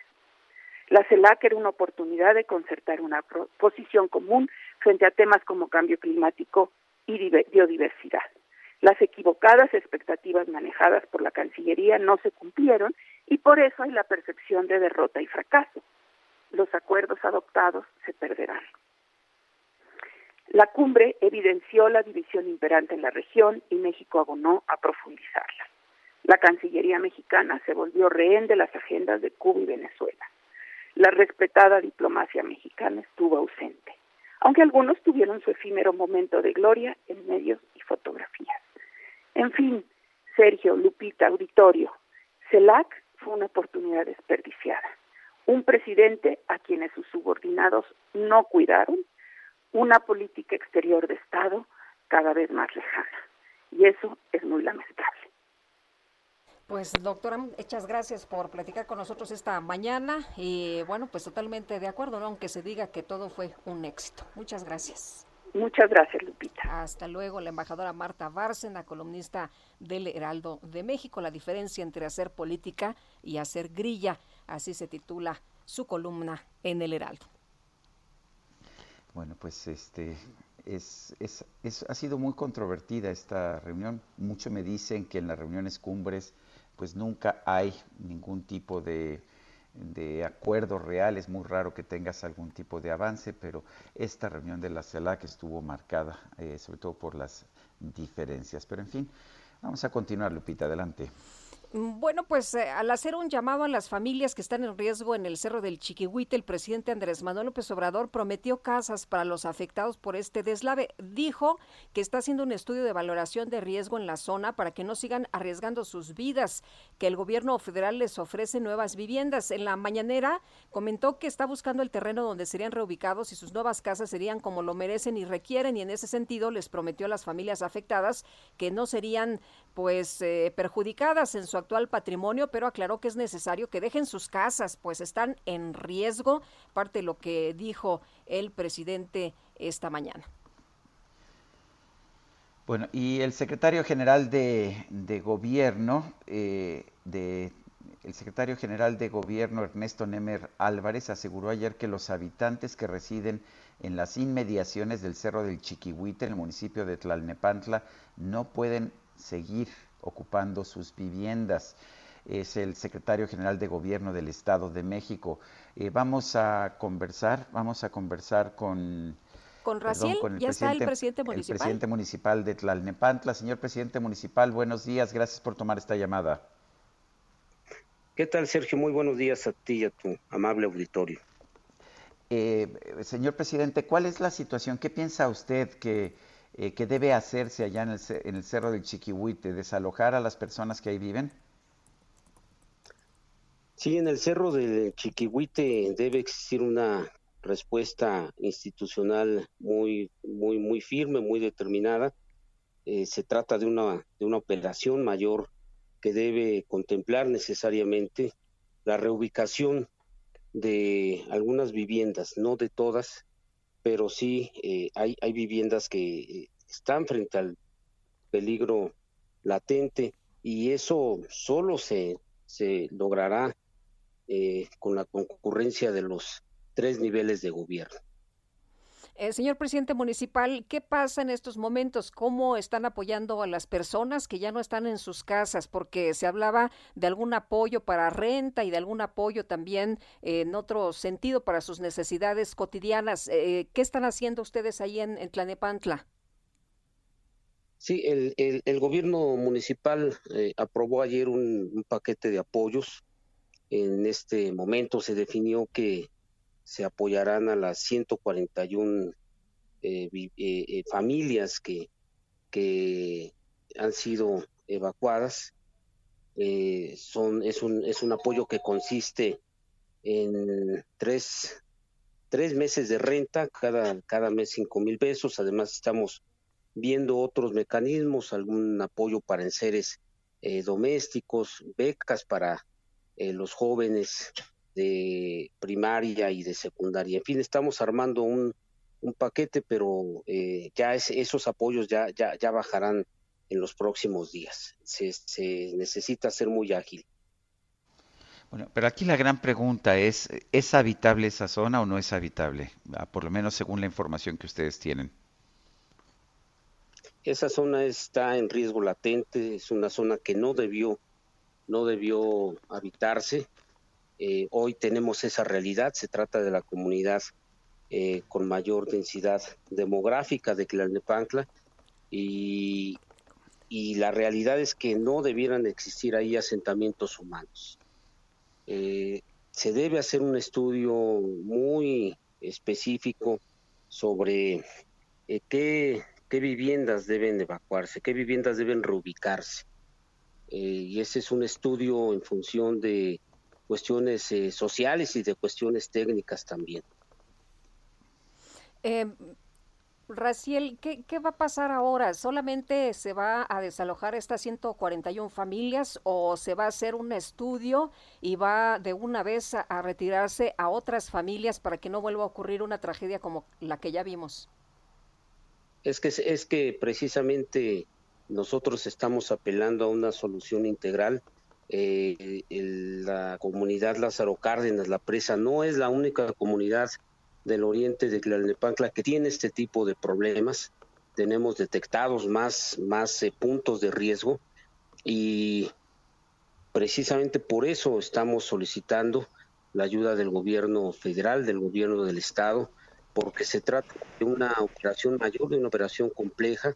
Eh, son varias las familias que definitivamente sí deben reubicarse y se les deben dar eh, pues las, las condiciones de mayor seguridad. Bueno, pues ah, yo quiero agradecerle a Raciel Pérez, presidente municipal de Tlalnepantla, el que haya conversado con nosotros esta mañana. Muchas gracias, Sergio. Bueno, pues ahí está, es, es muy inquietante. Muchas veces pues la gente eh, se va y se asienta en lugares que no son habitables y después ocurren tragedias. Es, es muy importante saber si realmente una, un lugar tiene pues capacidad para eh, sostener una vivienda y parece que esa zona no la tiene. Pues no, imagínate que nada más llegaron así al cerro y cada quien se puso donde quiso. Ya después vinieron los servicios, el eh, drenaje, el agua, la luz, pero pues la, la, situación no la pararon en su momento, ¿no? Las autoridades que debieron eh, pues eh, hacerlo no lo pararon y muchas veces esto es por los votos, mi querido Sergio, como en otras ocasiones. Y, porque, bueno, pues la gente llega, se asienta, son asentamientos irregulares, paracaidistas, como se les llama popularmente, eh, pero la gente sabe que, o la autoridad sabe que si utiliza la fuerza pública para desalojar ese predio, pues le van a, le van a dar mala prensa y pues entonces por eso no lo hacen. Oye, en otras cosas, no sé si viste ya el eh, Twitter de Nayib Bukele, el presidente del Salvador. Bueno, llamó mucho la atención el presidente Bukele, que cambió su perfil en su cuenta de Twitter. Y bueno, normalmente ya ves que ponen, pues pones a lo que te dedicas, qué haces, lo que te gusta, tus hobbies. Bueno, él puso, se autodenominó dictador del Salvador en lo que algunos ven como un juego para ridiculizar a quienes lo señalan de autoritario y que sus opositores han considerado como una actitud de plano que no va con un mandatario, ¿no? Eh, en estos niveles dicen, no, bueno, pues ya no se trata de estas actitudes infantiles. Bukele ya había puesto en su perfil la foto de la película Dictador y pues obviamente sorprendió a sus seguidores en medio de señalamientos de la oposición, grupos de la sociedad civil y organismos internacionales que lo acusan de atentar contra la independencia de poderes en la nación centroamericana. Yo la verdad cuando vi la, la, imagen pensé que me había equivocado de cuenta y pensé que era una cuenta, pues ya sabes, apócrifa, pero la, revisé, eh, sí estaba verificada y efectivamente el perfil de, de Twitter, ahí se, de, pues él se autodenomina dictador de El Salvador. Bueno, pues el dictador de El Salvador. Y hay mucha gente que sí piensa que se está convirtiendo en un dictador, como está ocurriendo también con Daniel Ortega en, en, Nicaragua. Parecía, hubo un momento en que pareció que ya habíamos superado las dictaduras en América Latina, pero cada vez es mayor el número. Ahí están Cuba y Venezuela, por supuesto, pero también estamos viendo a Nicaragua. No, Venezuela te equivocas, ¿eh? Venezuela ah, es la, democracia, ya, ya lo vino a decir en el, la CELAC el presidente de Venezuela, ¿no? Que, ah, sí, que ahí hay votaciones libres. El dictador dice que no es dictador. Exactamente. Bueno, vamos a otros temas. Eh, vamos a allá a la situación que se está llevando a cabo en Canarias, donde ha habido pues una erupción de un volcán, del volcán de La Palma. El río de lava del volcán de La Palma continúa avanzando hacia el mar, aunque en las últimas horas su ritmo se ha, se ha vuelto más lento. El cráter cuenta, cuenta desde la tarde de lunes con una nueva boca eruptiva en las cercanías del pueblo de Tacande. En El Paso está obligado a ampliar las evacuaciones que afectan a unas seis mil personas. El semáforo, ahí tienen también un semáforo allá en Canarias, en España, se mantiene en rojo en situación de emergencia, pero continúa el proceso de erupción. El Comité Director de Seguridad reunido este lunes con la presencia del presidente del Gobierno de España, Pedro Sánchez, y del presidente de Canarias, Ángel Víctor Torres, ha insistido en que la seguridad es el objetivo principal de todas las actuaciones que se están llevando a cabo y han pedido a la población que no se acerque a la zona y que sigan las indicaciones de las autoridades. Mucha gente pues habla de la isla de La Palma, donde se encuentra este volcán, como la isla bonita, es supuestamente la isla a la que se refería Madonna en su famosa canción de los años 80, La isla bonita. Y vámonos con Daniel Magaña. Daniel, ¿qué tal? Buenos días. ¿Qué Hola Lupita, bueno pues ahora tenemos información para las personas que se trasladan en la zona del eje 3 Oriente. Encontrarán problemas vehiculares, esto debido a un choque del tráiler con, ah, bueno pues algunos vehículos. No hay personas lesionadas, pero sí complicaciones para quien avanza en dirección a la calzada Ermita. Es un poco antes de la calzada Ermita, así que hay que tomarlo en cuenta. Ya un poco más adelante, a partir de la zona de Escuadrón 201, la avenida Agustín Yáñez, ya el avance es mejor para trasladarse a través del eje 3 Oriente en dirección hacia el tramo de la avenida Francisco del Paso y Troncoso. El reporte, muy buen día. Gracias, Daniel. Y vamos ahora con Israel Lorenzana, nos tiene información. Adelante, Israel. Sergio Lupita, gracias. Pues son buenas noticias para nuestros amigos de 18 y hasta 29 años de edad. En la alcaldía Gustavo Madero se está aplicando ya la segunda dosis de la vacuna rusa Sputnik B y será a partir de hoy y hasta el próximo sábado de las 7 de la mañana hasta las 4 de la tarde cuando se van a poder aplicar esta segunda dosis de la vacuna rusa Sputnik V. Es la preparatoria número 9, una de las sedes. Esta se ubica en los carriles laterales de insurgentes a partir de la zona de Lindavista y con dirección hacia el eje 4 norte. La organización, por supuesto, impecable, Sergio Lupita, desde muy temprano han comenzado a llegar y por supuesto es una buena noticia para los jóvenes que todavía buscan aplicarse la segunda dosis de la vacuna en materia vehicular, algunos asentamientos en carriles centrales, vehículos que se detienen para incorporarse hacia la zona de Lindavista procedentes de Indios Verdes, pero nada para abandonar esta arteria, únicamente hay que anticipar su paso por varios minutos. Sergio Lupita, la información que les tengo. Bueno, muchas gracias Israel. Hasta luego. Y Alan Rodríguez, ¿dónde andas esta mañana? Buen día. Lupita, Sergio, muy buenos días. Esta mañana tenemos reducción de carriles y un corte a la circulación en el eje 1 norte. Para todos nuestros amigos que proceden desde la zona de Buenavista, van a encontrar severa carga vial al cruce con el eje 1 poniente, la avenida de Guerrero. Y en este punto se formó un socavón de aproximadamente dos metros y medio de profundidad y se observa a simple vista un hundimiento en un gran perímetro. Por esto tenemos el corte a la circulación y la reducción únicamente se encuentran habilitados los carriles del transporte público y por esta situación tenemos bastante carga que llega hasta la zona de la avenida de los insurgentes. Tome sus precauciones y evite esta vialidad. Por lo pronto, el reporte. Muchas gracias, Alan. Continuamos al pendiente.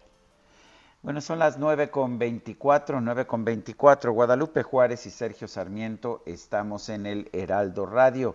Nos puede usted mandar mensajes de WhatsApp al número 55 2010 96 47. 55 2010 96 47. Regresamos en unos momentos más.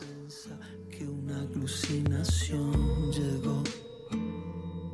Ella es.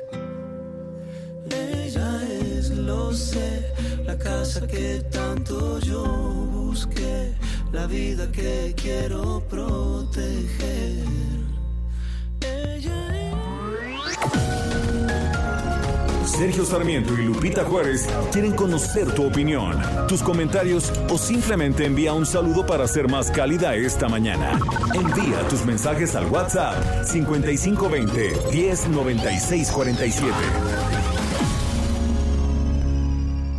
Heraldo Radio, la HCL se comparte, se ve y ahora también se escucha. Continuamos con Sergio Sarmiento y Lupita Juárez por El Heraldo Radio.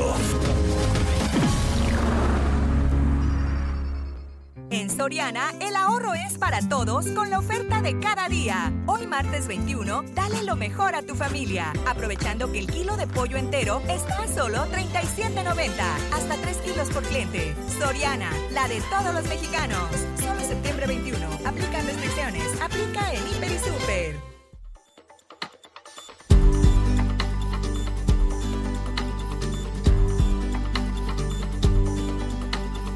Estoy en la mitad de esta carretera. Tantas encrucijadas quedan detrás.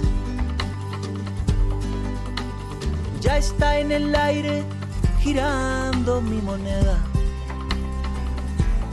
Y que sea lo que sea. Todos los altibajos de la marea.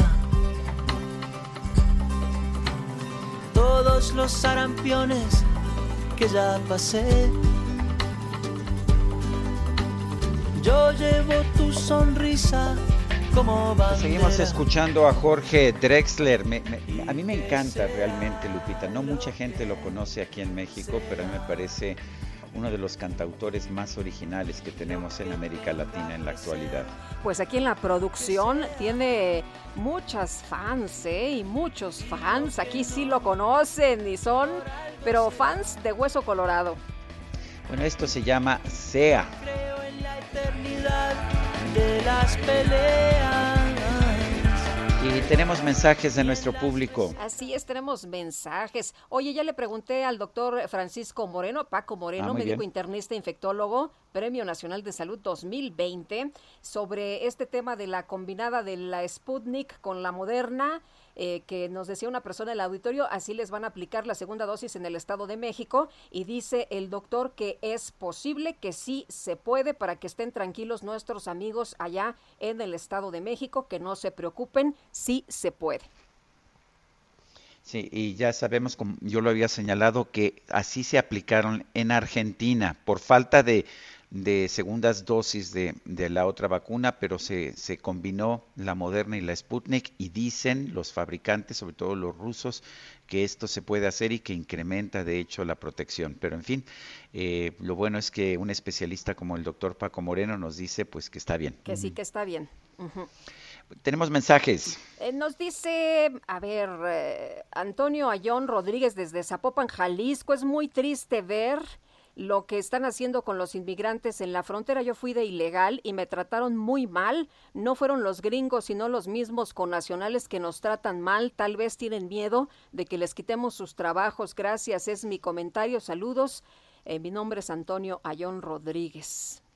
Dice una persona, amigos que trabajan en el ejército, me contaron que además a esos médicos cubanos se les tramitó credencial del INE. Soy Isa L del Estado de México. Yo de eso no tengo ninguna información, eso sería ilegal. Eh, y bueno, estrictamente hablando, también sería ilegal que una persona practicara la medicina en nuestro país sin tener una cédula profesional mexicana, pero eh, si los médicos sí tienen cédula profesional en su país, bueno, por lo menos tendrían la capacidad para hacerlo. El problema está en si no tienen esta cédula en su propio país, pero estrictamente hablando es ilegal que un médico practique en, en medicina en México si no tiene una cédula profesional en nuestro país. Son las 9 de la mañana con 34 minutos. Sé que no nos pudiste acompañar. Buena parte del equipo estuvo ahí anoche en un evento en el que participé, Sí. que a mí me, me dio muchísimo gusto, Guadalupe, porque creo que tú sabías del proyecto desde hace varios años. Sí, ya me habías contado. Ahí te iba yo contando pedacitos, pero no todo lo que sufrimos. Bueno, ¿a qué me refiero?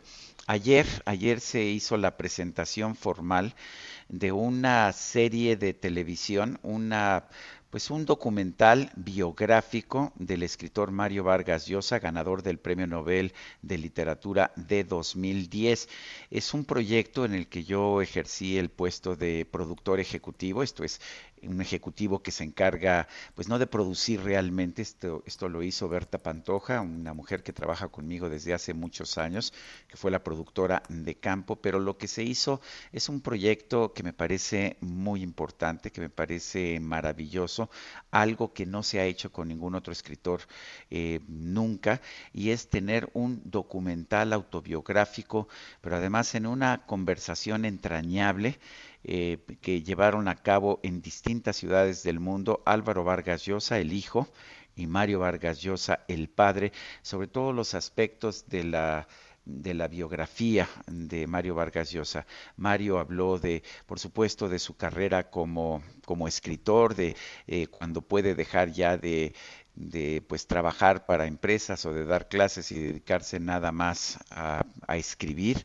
Eh, habló también de su transformación política, como este joven que quería ser comunista de joven se convirtió finalmente en uno de los referentes más importantes del liberalismo en todos los países de América Latina y finalmente también de sus de sus apasionamientos, de sus amores.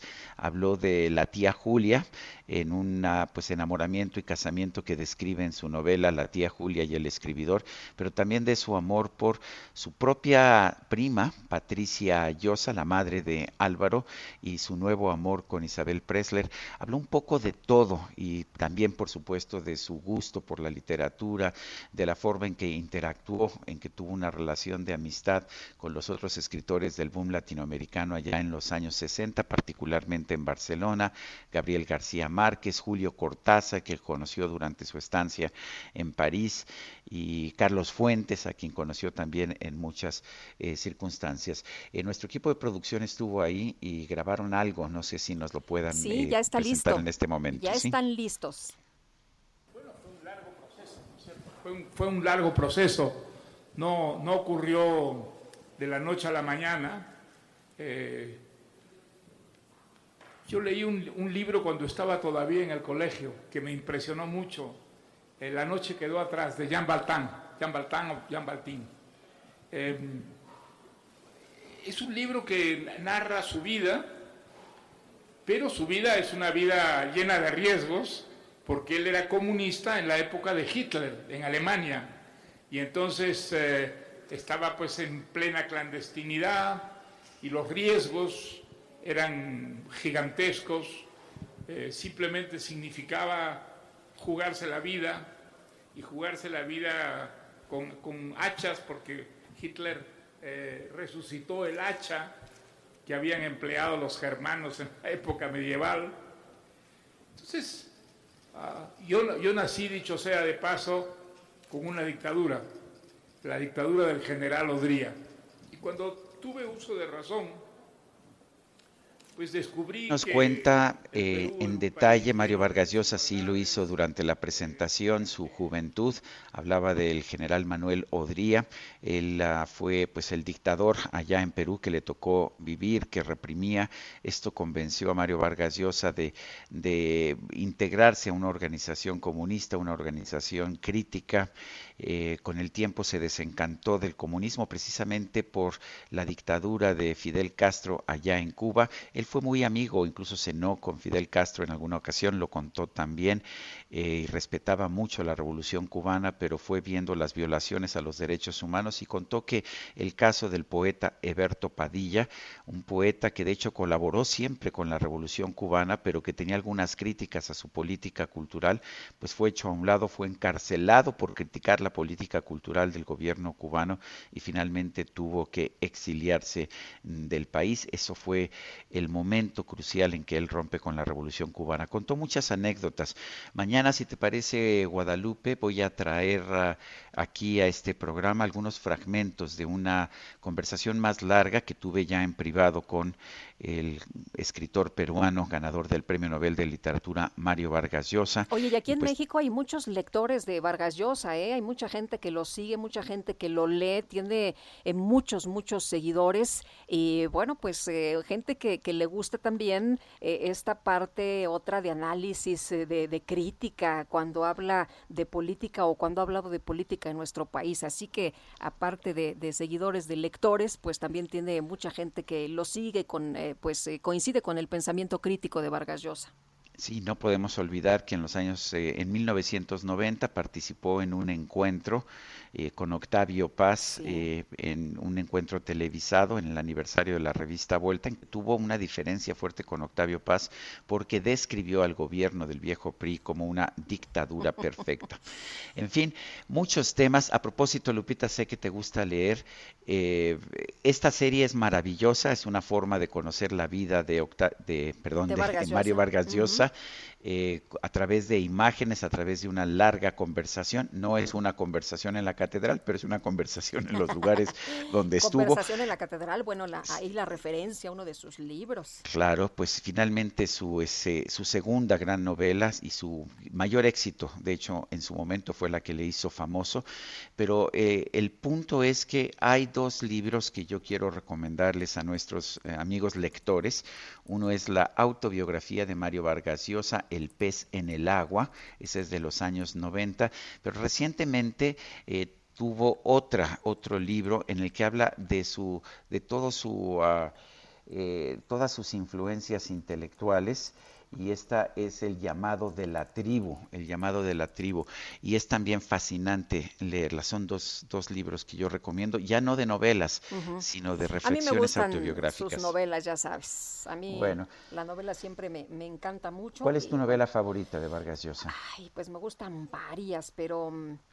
Eh, Ay, eh, Travesuras de la Niña Mala, a mí la verdad, de las más recientes, es la que me gusta mucho. Sí, muy divertida además. De, las novelas eróticas, Elogio de la Madrastra también me parece maravillosa. En fin, bueno, pues vamos a, vamos a otros temas cuando son las 9 con 42. Lo mejor de México está en Soriana. Aprovecha que la uva roja globo está a 22.80 el kilo o la piña gota de miel y la naranja a 14.80 cada kilo. Sí, piña gota de miel y naranja a solo 14.80 cada kilo. Martes y miércoles del campo de Soriana a septiembre 22. Aplican restricciones. Aplica en Hiper y Super. La micro deportiva. Es el miedo al éxito, papi.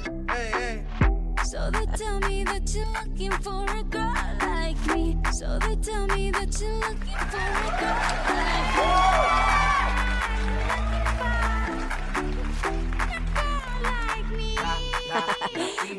Pues, ay, me encanta, me encanta la micro deportiva. La verdad es que siempre me pone de buenas con su música que está sensacional. Lo último de lo último, por supuesto, y la información de los deportes con Julio Romero. Julio, ¿cómo estás? Buenos días. Muy bien, Sergio Lupita, muy buenos días. Qué placer saludarles. Arrancando esta micro informativa, esta micro deportiva y aventando lámina. ¡Vámonos! Dos de los cuatro aficionados de las Águilas del América han sido acusados y buscados por homicidio en Filadelfia se entregaron ya a las autoridades. Omar Arce de 32 años y José Alberto Flores de 33 y ambos residentes del sur de la Florida se presentaron voluntariamente ante las autoridades. Ambos serán acusados de homicidio. Además, se agregarían los cargos de intento de asesinato y robo. Mientras esto sucede, pues los otros dos, Osvaldo y Víctor Pedraza, también involucrados en la pelea del 17 de septiembre, donde el joven de 28 años, donde un joven de 28 años perdió la vida tras ser golpeado, pues también prácticamente han sido detenidos. Las, eh, detenidos las autoridades aseguraron que las cámaras de vigilancia resultaron claves en estas investigaciones, pues así las cosas con este hecho que le dio pues prácticamente la vuelta al mundo. Mientras tanto, Ricardo Peláez, Ricardo Peláez, director deportivo de las Chivas Rayadas del Guadalajara, ofreció una conferencia de prensa virtual para informar el estado actual del club tras el cese de Víctor Manuel Bucetich como director técnico. Peláez aseguró que de momento no han firmado absolutamente a nadie y siguen evaluando alguna posibilidad, por lo que el clásico del fin de semana contra el América lo estará dirigiendo Michel Leaño de manera interina. Ricardo Peláez agregó que siguen trabajando en el perfil del nuevo timonel. No quiero otra, así eso es.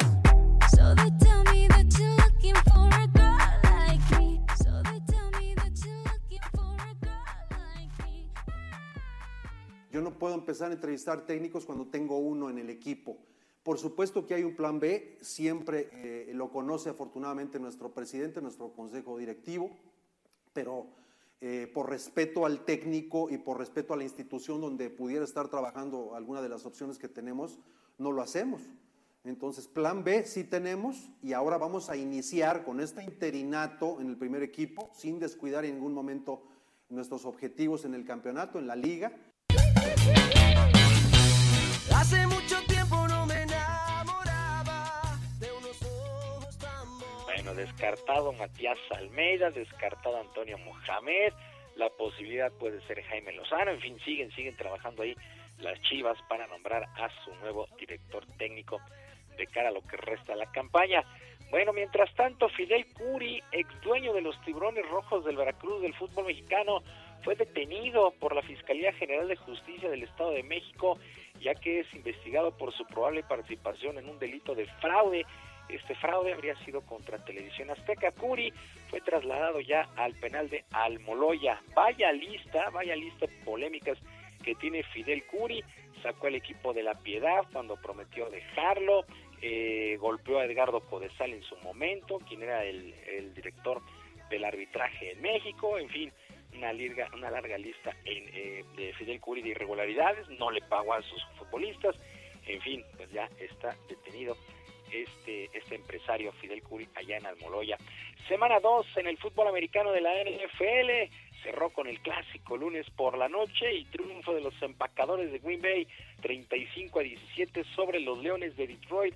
Vaya que Aaron Rodgers volvió a ser el ese Rodgers que, que llegamos a conocer 255 yardas, algo, algo normal, algo modesto, pero cuatro pases de anotación, así se las gastó Aaron Rodgers en el lunes por la noche. Jared Goff, por su parte, 246 yardas, dos touchdowns y una intercepción para este equipo de los Leones de Detroit. Buen triunfo para los empacadores y se fueron ya dos semanas en la NFL.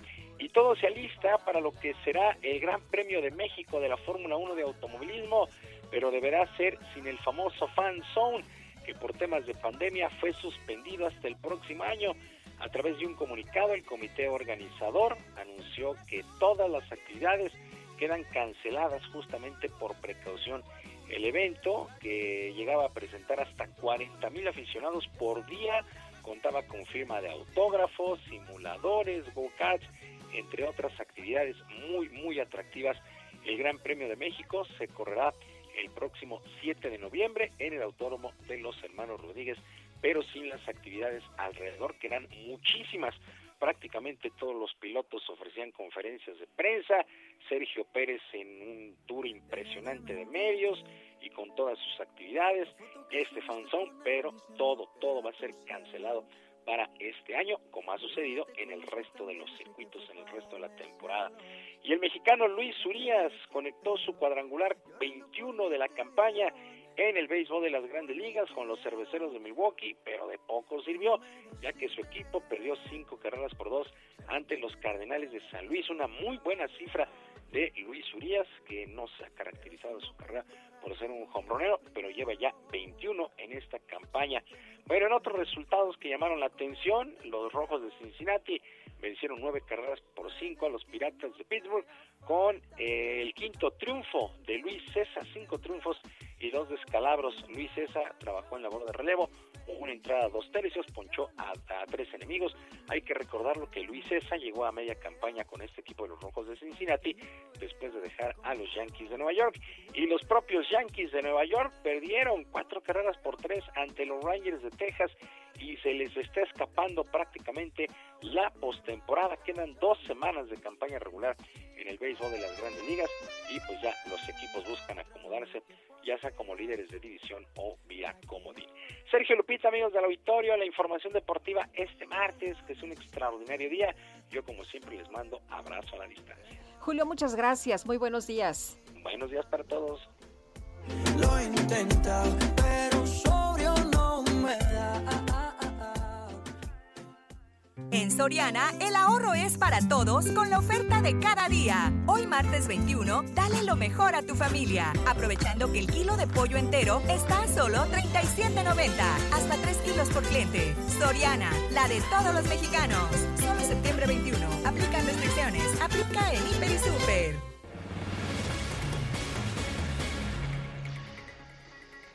Pues, ¿qué te digo, mi querida Guadalupe? Tengo ganas de invitarte al teatro, Ay, ahora que vamos, están abriendo ya los teatros. Solo que no me acuerdo de la obra. Me acuerdo que es algo de un tal Shakespeare, pero no me acuerdo del nombre ni, ni muy bien del autor. Ay, no, no, no. Bueno. Pero, ¿sabes por qué no le preguntamos a Sara Pinet, que es actriz? Ella seguramente sabe cómo, cómo se llama la obra. Al- alguna idea, alguna idea Alguna tendrá. idea debe tener. Silvia Pinet, ¿cómo estás? Gracias Sara, por tomar Sara. esta llamada. A Sara Pinet, perdón, Sara Pinet, perdón. Hola. ¿Cómo Hola, estás? muchas gracias por, por el espacio, por platicar de esta obra que, que tiene este nombre tan peculiar de algo de un tal Shakespeare. Es que así se llama la obra, ¿no? O sea, no es que, no, que me haya olvidado yo de la- del nombre de la obra, se llama Algo de un tal Shakespeare. Cuéntanos. Exactamente, así se llama la obra. Es una obra que justamente juega con la idea y los textos de Shakespeare, con tres textos de Shakespeare. Y digo que juega porque es una obra muy lúdica, muy dinámica, muy irreverente, que lo que busca desde el momento de su creación son dos cosas. Una es acercar al público joven al teatro y a las obras de Shakespeare desde un lugar de puro gozo y pura diversión.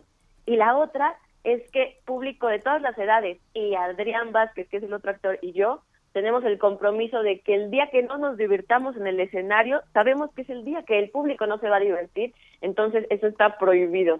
Tenemos como la promesa de pasar un gran rato público nosotros conociendo quién fue Shakespeare y qué escribió y por qué lo escribió y cómo eran sus personajes.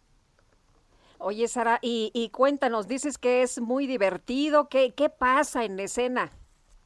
Mira, la obra eh, sucede en un espacio que simula una cocina industrial. Entonces, utilizamos todos los elementos que hay en una cocina, desde las verduras, las frutas, harina, eh, fuego, agua, eh, sartenes, todo lo que se puedan imaginar para recrear las obras de Shakespeare. Eh, entonces, hay guerras de comida, de globos de agua. Las obras de Shakespeare tienen muchísimas escenas de guerra, de violencia que buscamos representar con pues con el dinamismo y la energía que esto necesita, pero desde un lado mucho más lúdico. Entonces, es todo un relajo, hay muchísima improvisación, hay mucho juego con el público, entre nosotros. Es una obra muy, muy divertida. Bueno, y, y no, no es, es fácil improvisar. Mira, es una obra ¿Ese con la que llevamos temas? siete años. Entonces, eh, Adrián también es una persona a la que conozco desde hace más de diez. Entonces, no, no te puedo decir si es fácil improvisar, porque yo no he hecho muchas obras de improvisación, pero sé que en esta conocemos perfectamente como los lugares a los que hay que llegar y confiamos mucho en el otro. Él confía mucho en mí, yo confío muchísimo en él. Y siento que con esas bases, conociendo la obra tan bien como la conocemos y conociendo a la otra persona con la que compartes escena también, sí es muy fácil y muy gozosa la improvisación. ¿Y dónde los Pero vemos? claro que sí, de- depende de, de- de- de- se sostienen mucho trabajo también la improvisación, por eso se hace fácil. ¿Perdón? ¿Dónde los vemos? ¿Dónde los vamos a ver, Sara? Estamos en el Foro Shakespeare, en Zamora 7, en La Condesa. Estamos los viernes y los sábados a las 8 de la noche y los domingos a las 6 de la tarde, hasta el 31 de octubre. Muy bien. Bueno, pues eh, Sara Pinet, gracias por invitarnos a ver algo de un tal Shakespeare. Muchas gracias a ustedes, les esperamos por allá. Pues ah, Lupita, a nosotros se nos acabó el tiempo. Pues vámonos entonces, que se cierre el telón y aquí mañana nos vemos tempranito a las 7 en punto. Pásenla muy bien. Hasta mañana, gracias de todo corazón. Pensando estaba que te me escabullías cuando vi tu nombre en la llamada entrante. Bendita cada onda, cada cable, bendita radiación de las antenas. Mientras sea tu voz la que me hable, como me hablaste hace un minuto apenas. Te quiero, te querré, te quise siempre, desde antes de saber que te quería. Te dejo este mensaje simplemente para repetirte algo que yo sé que vos sabías.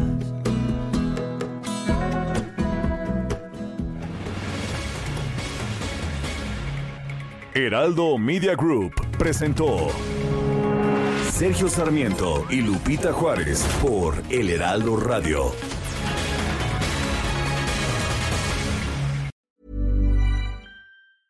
Tired of ads barging into your favorite news podcasts? Good news. Ad-free listening is available on Amazon Music for all the music plus top podcasts included with your Prime membership. Stay up to date on everything newsworthy by downloading the Amazon Music app for free or go to amazon.com slash news ad free. That's amazon.com slash news ad free to catch up on the latest episodes without the ads.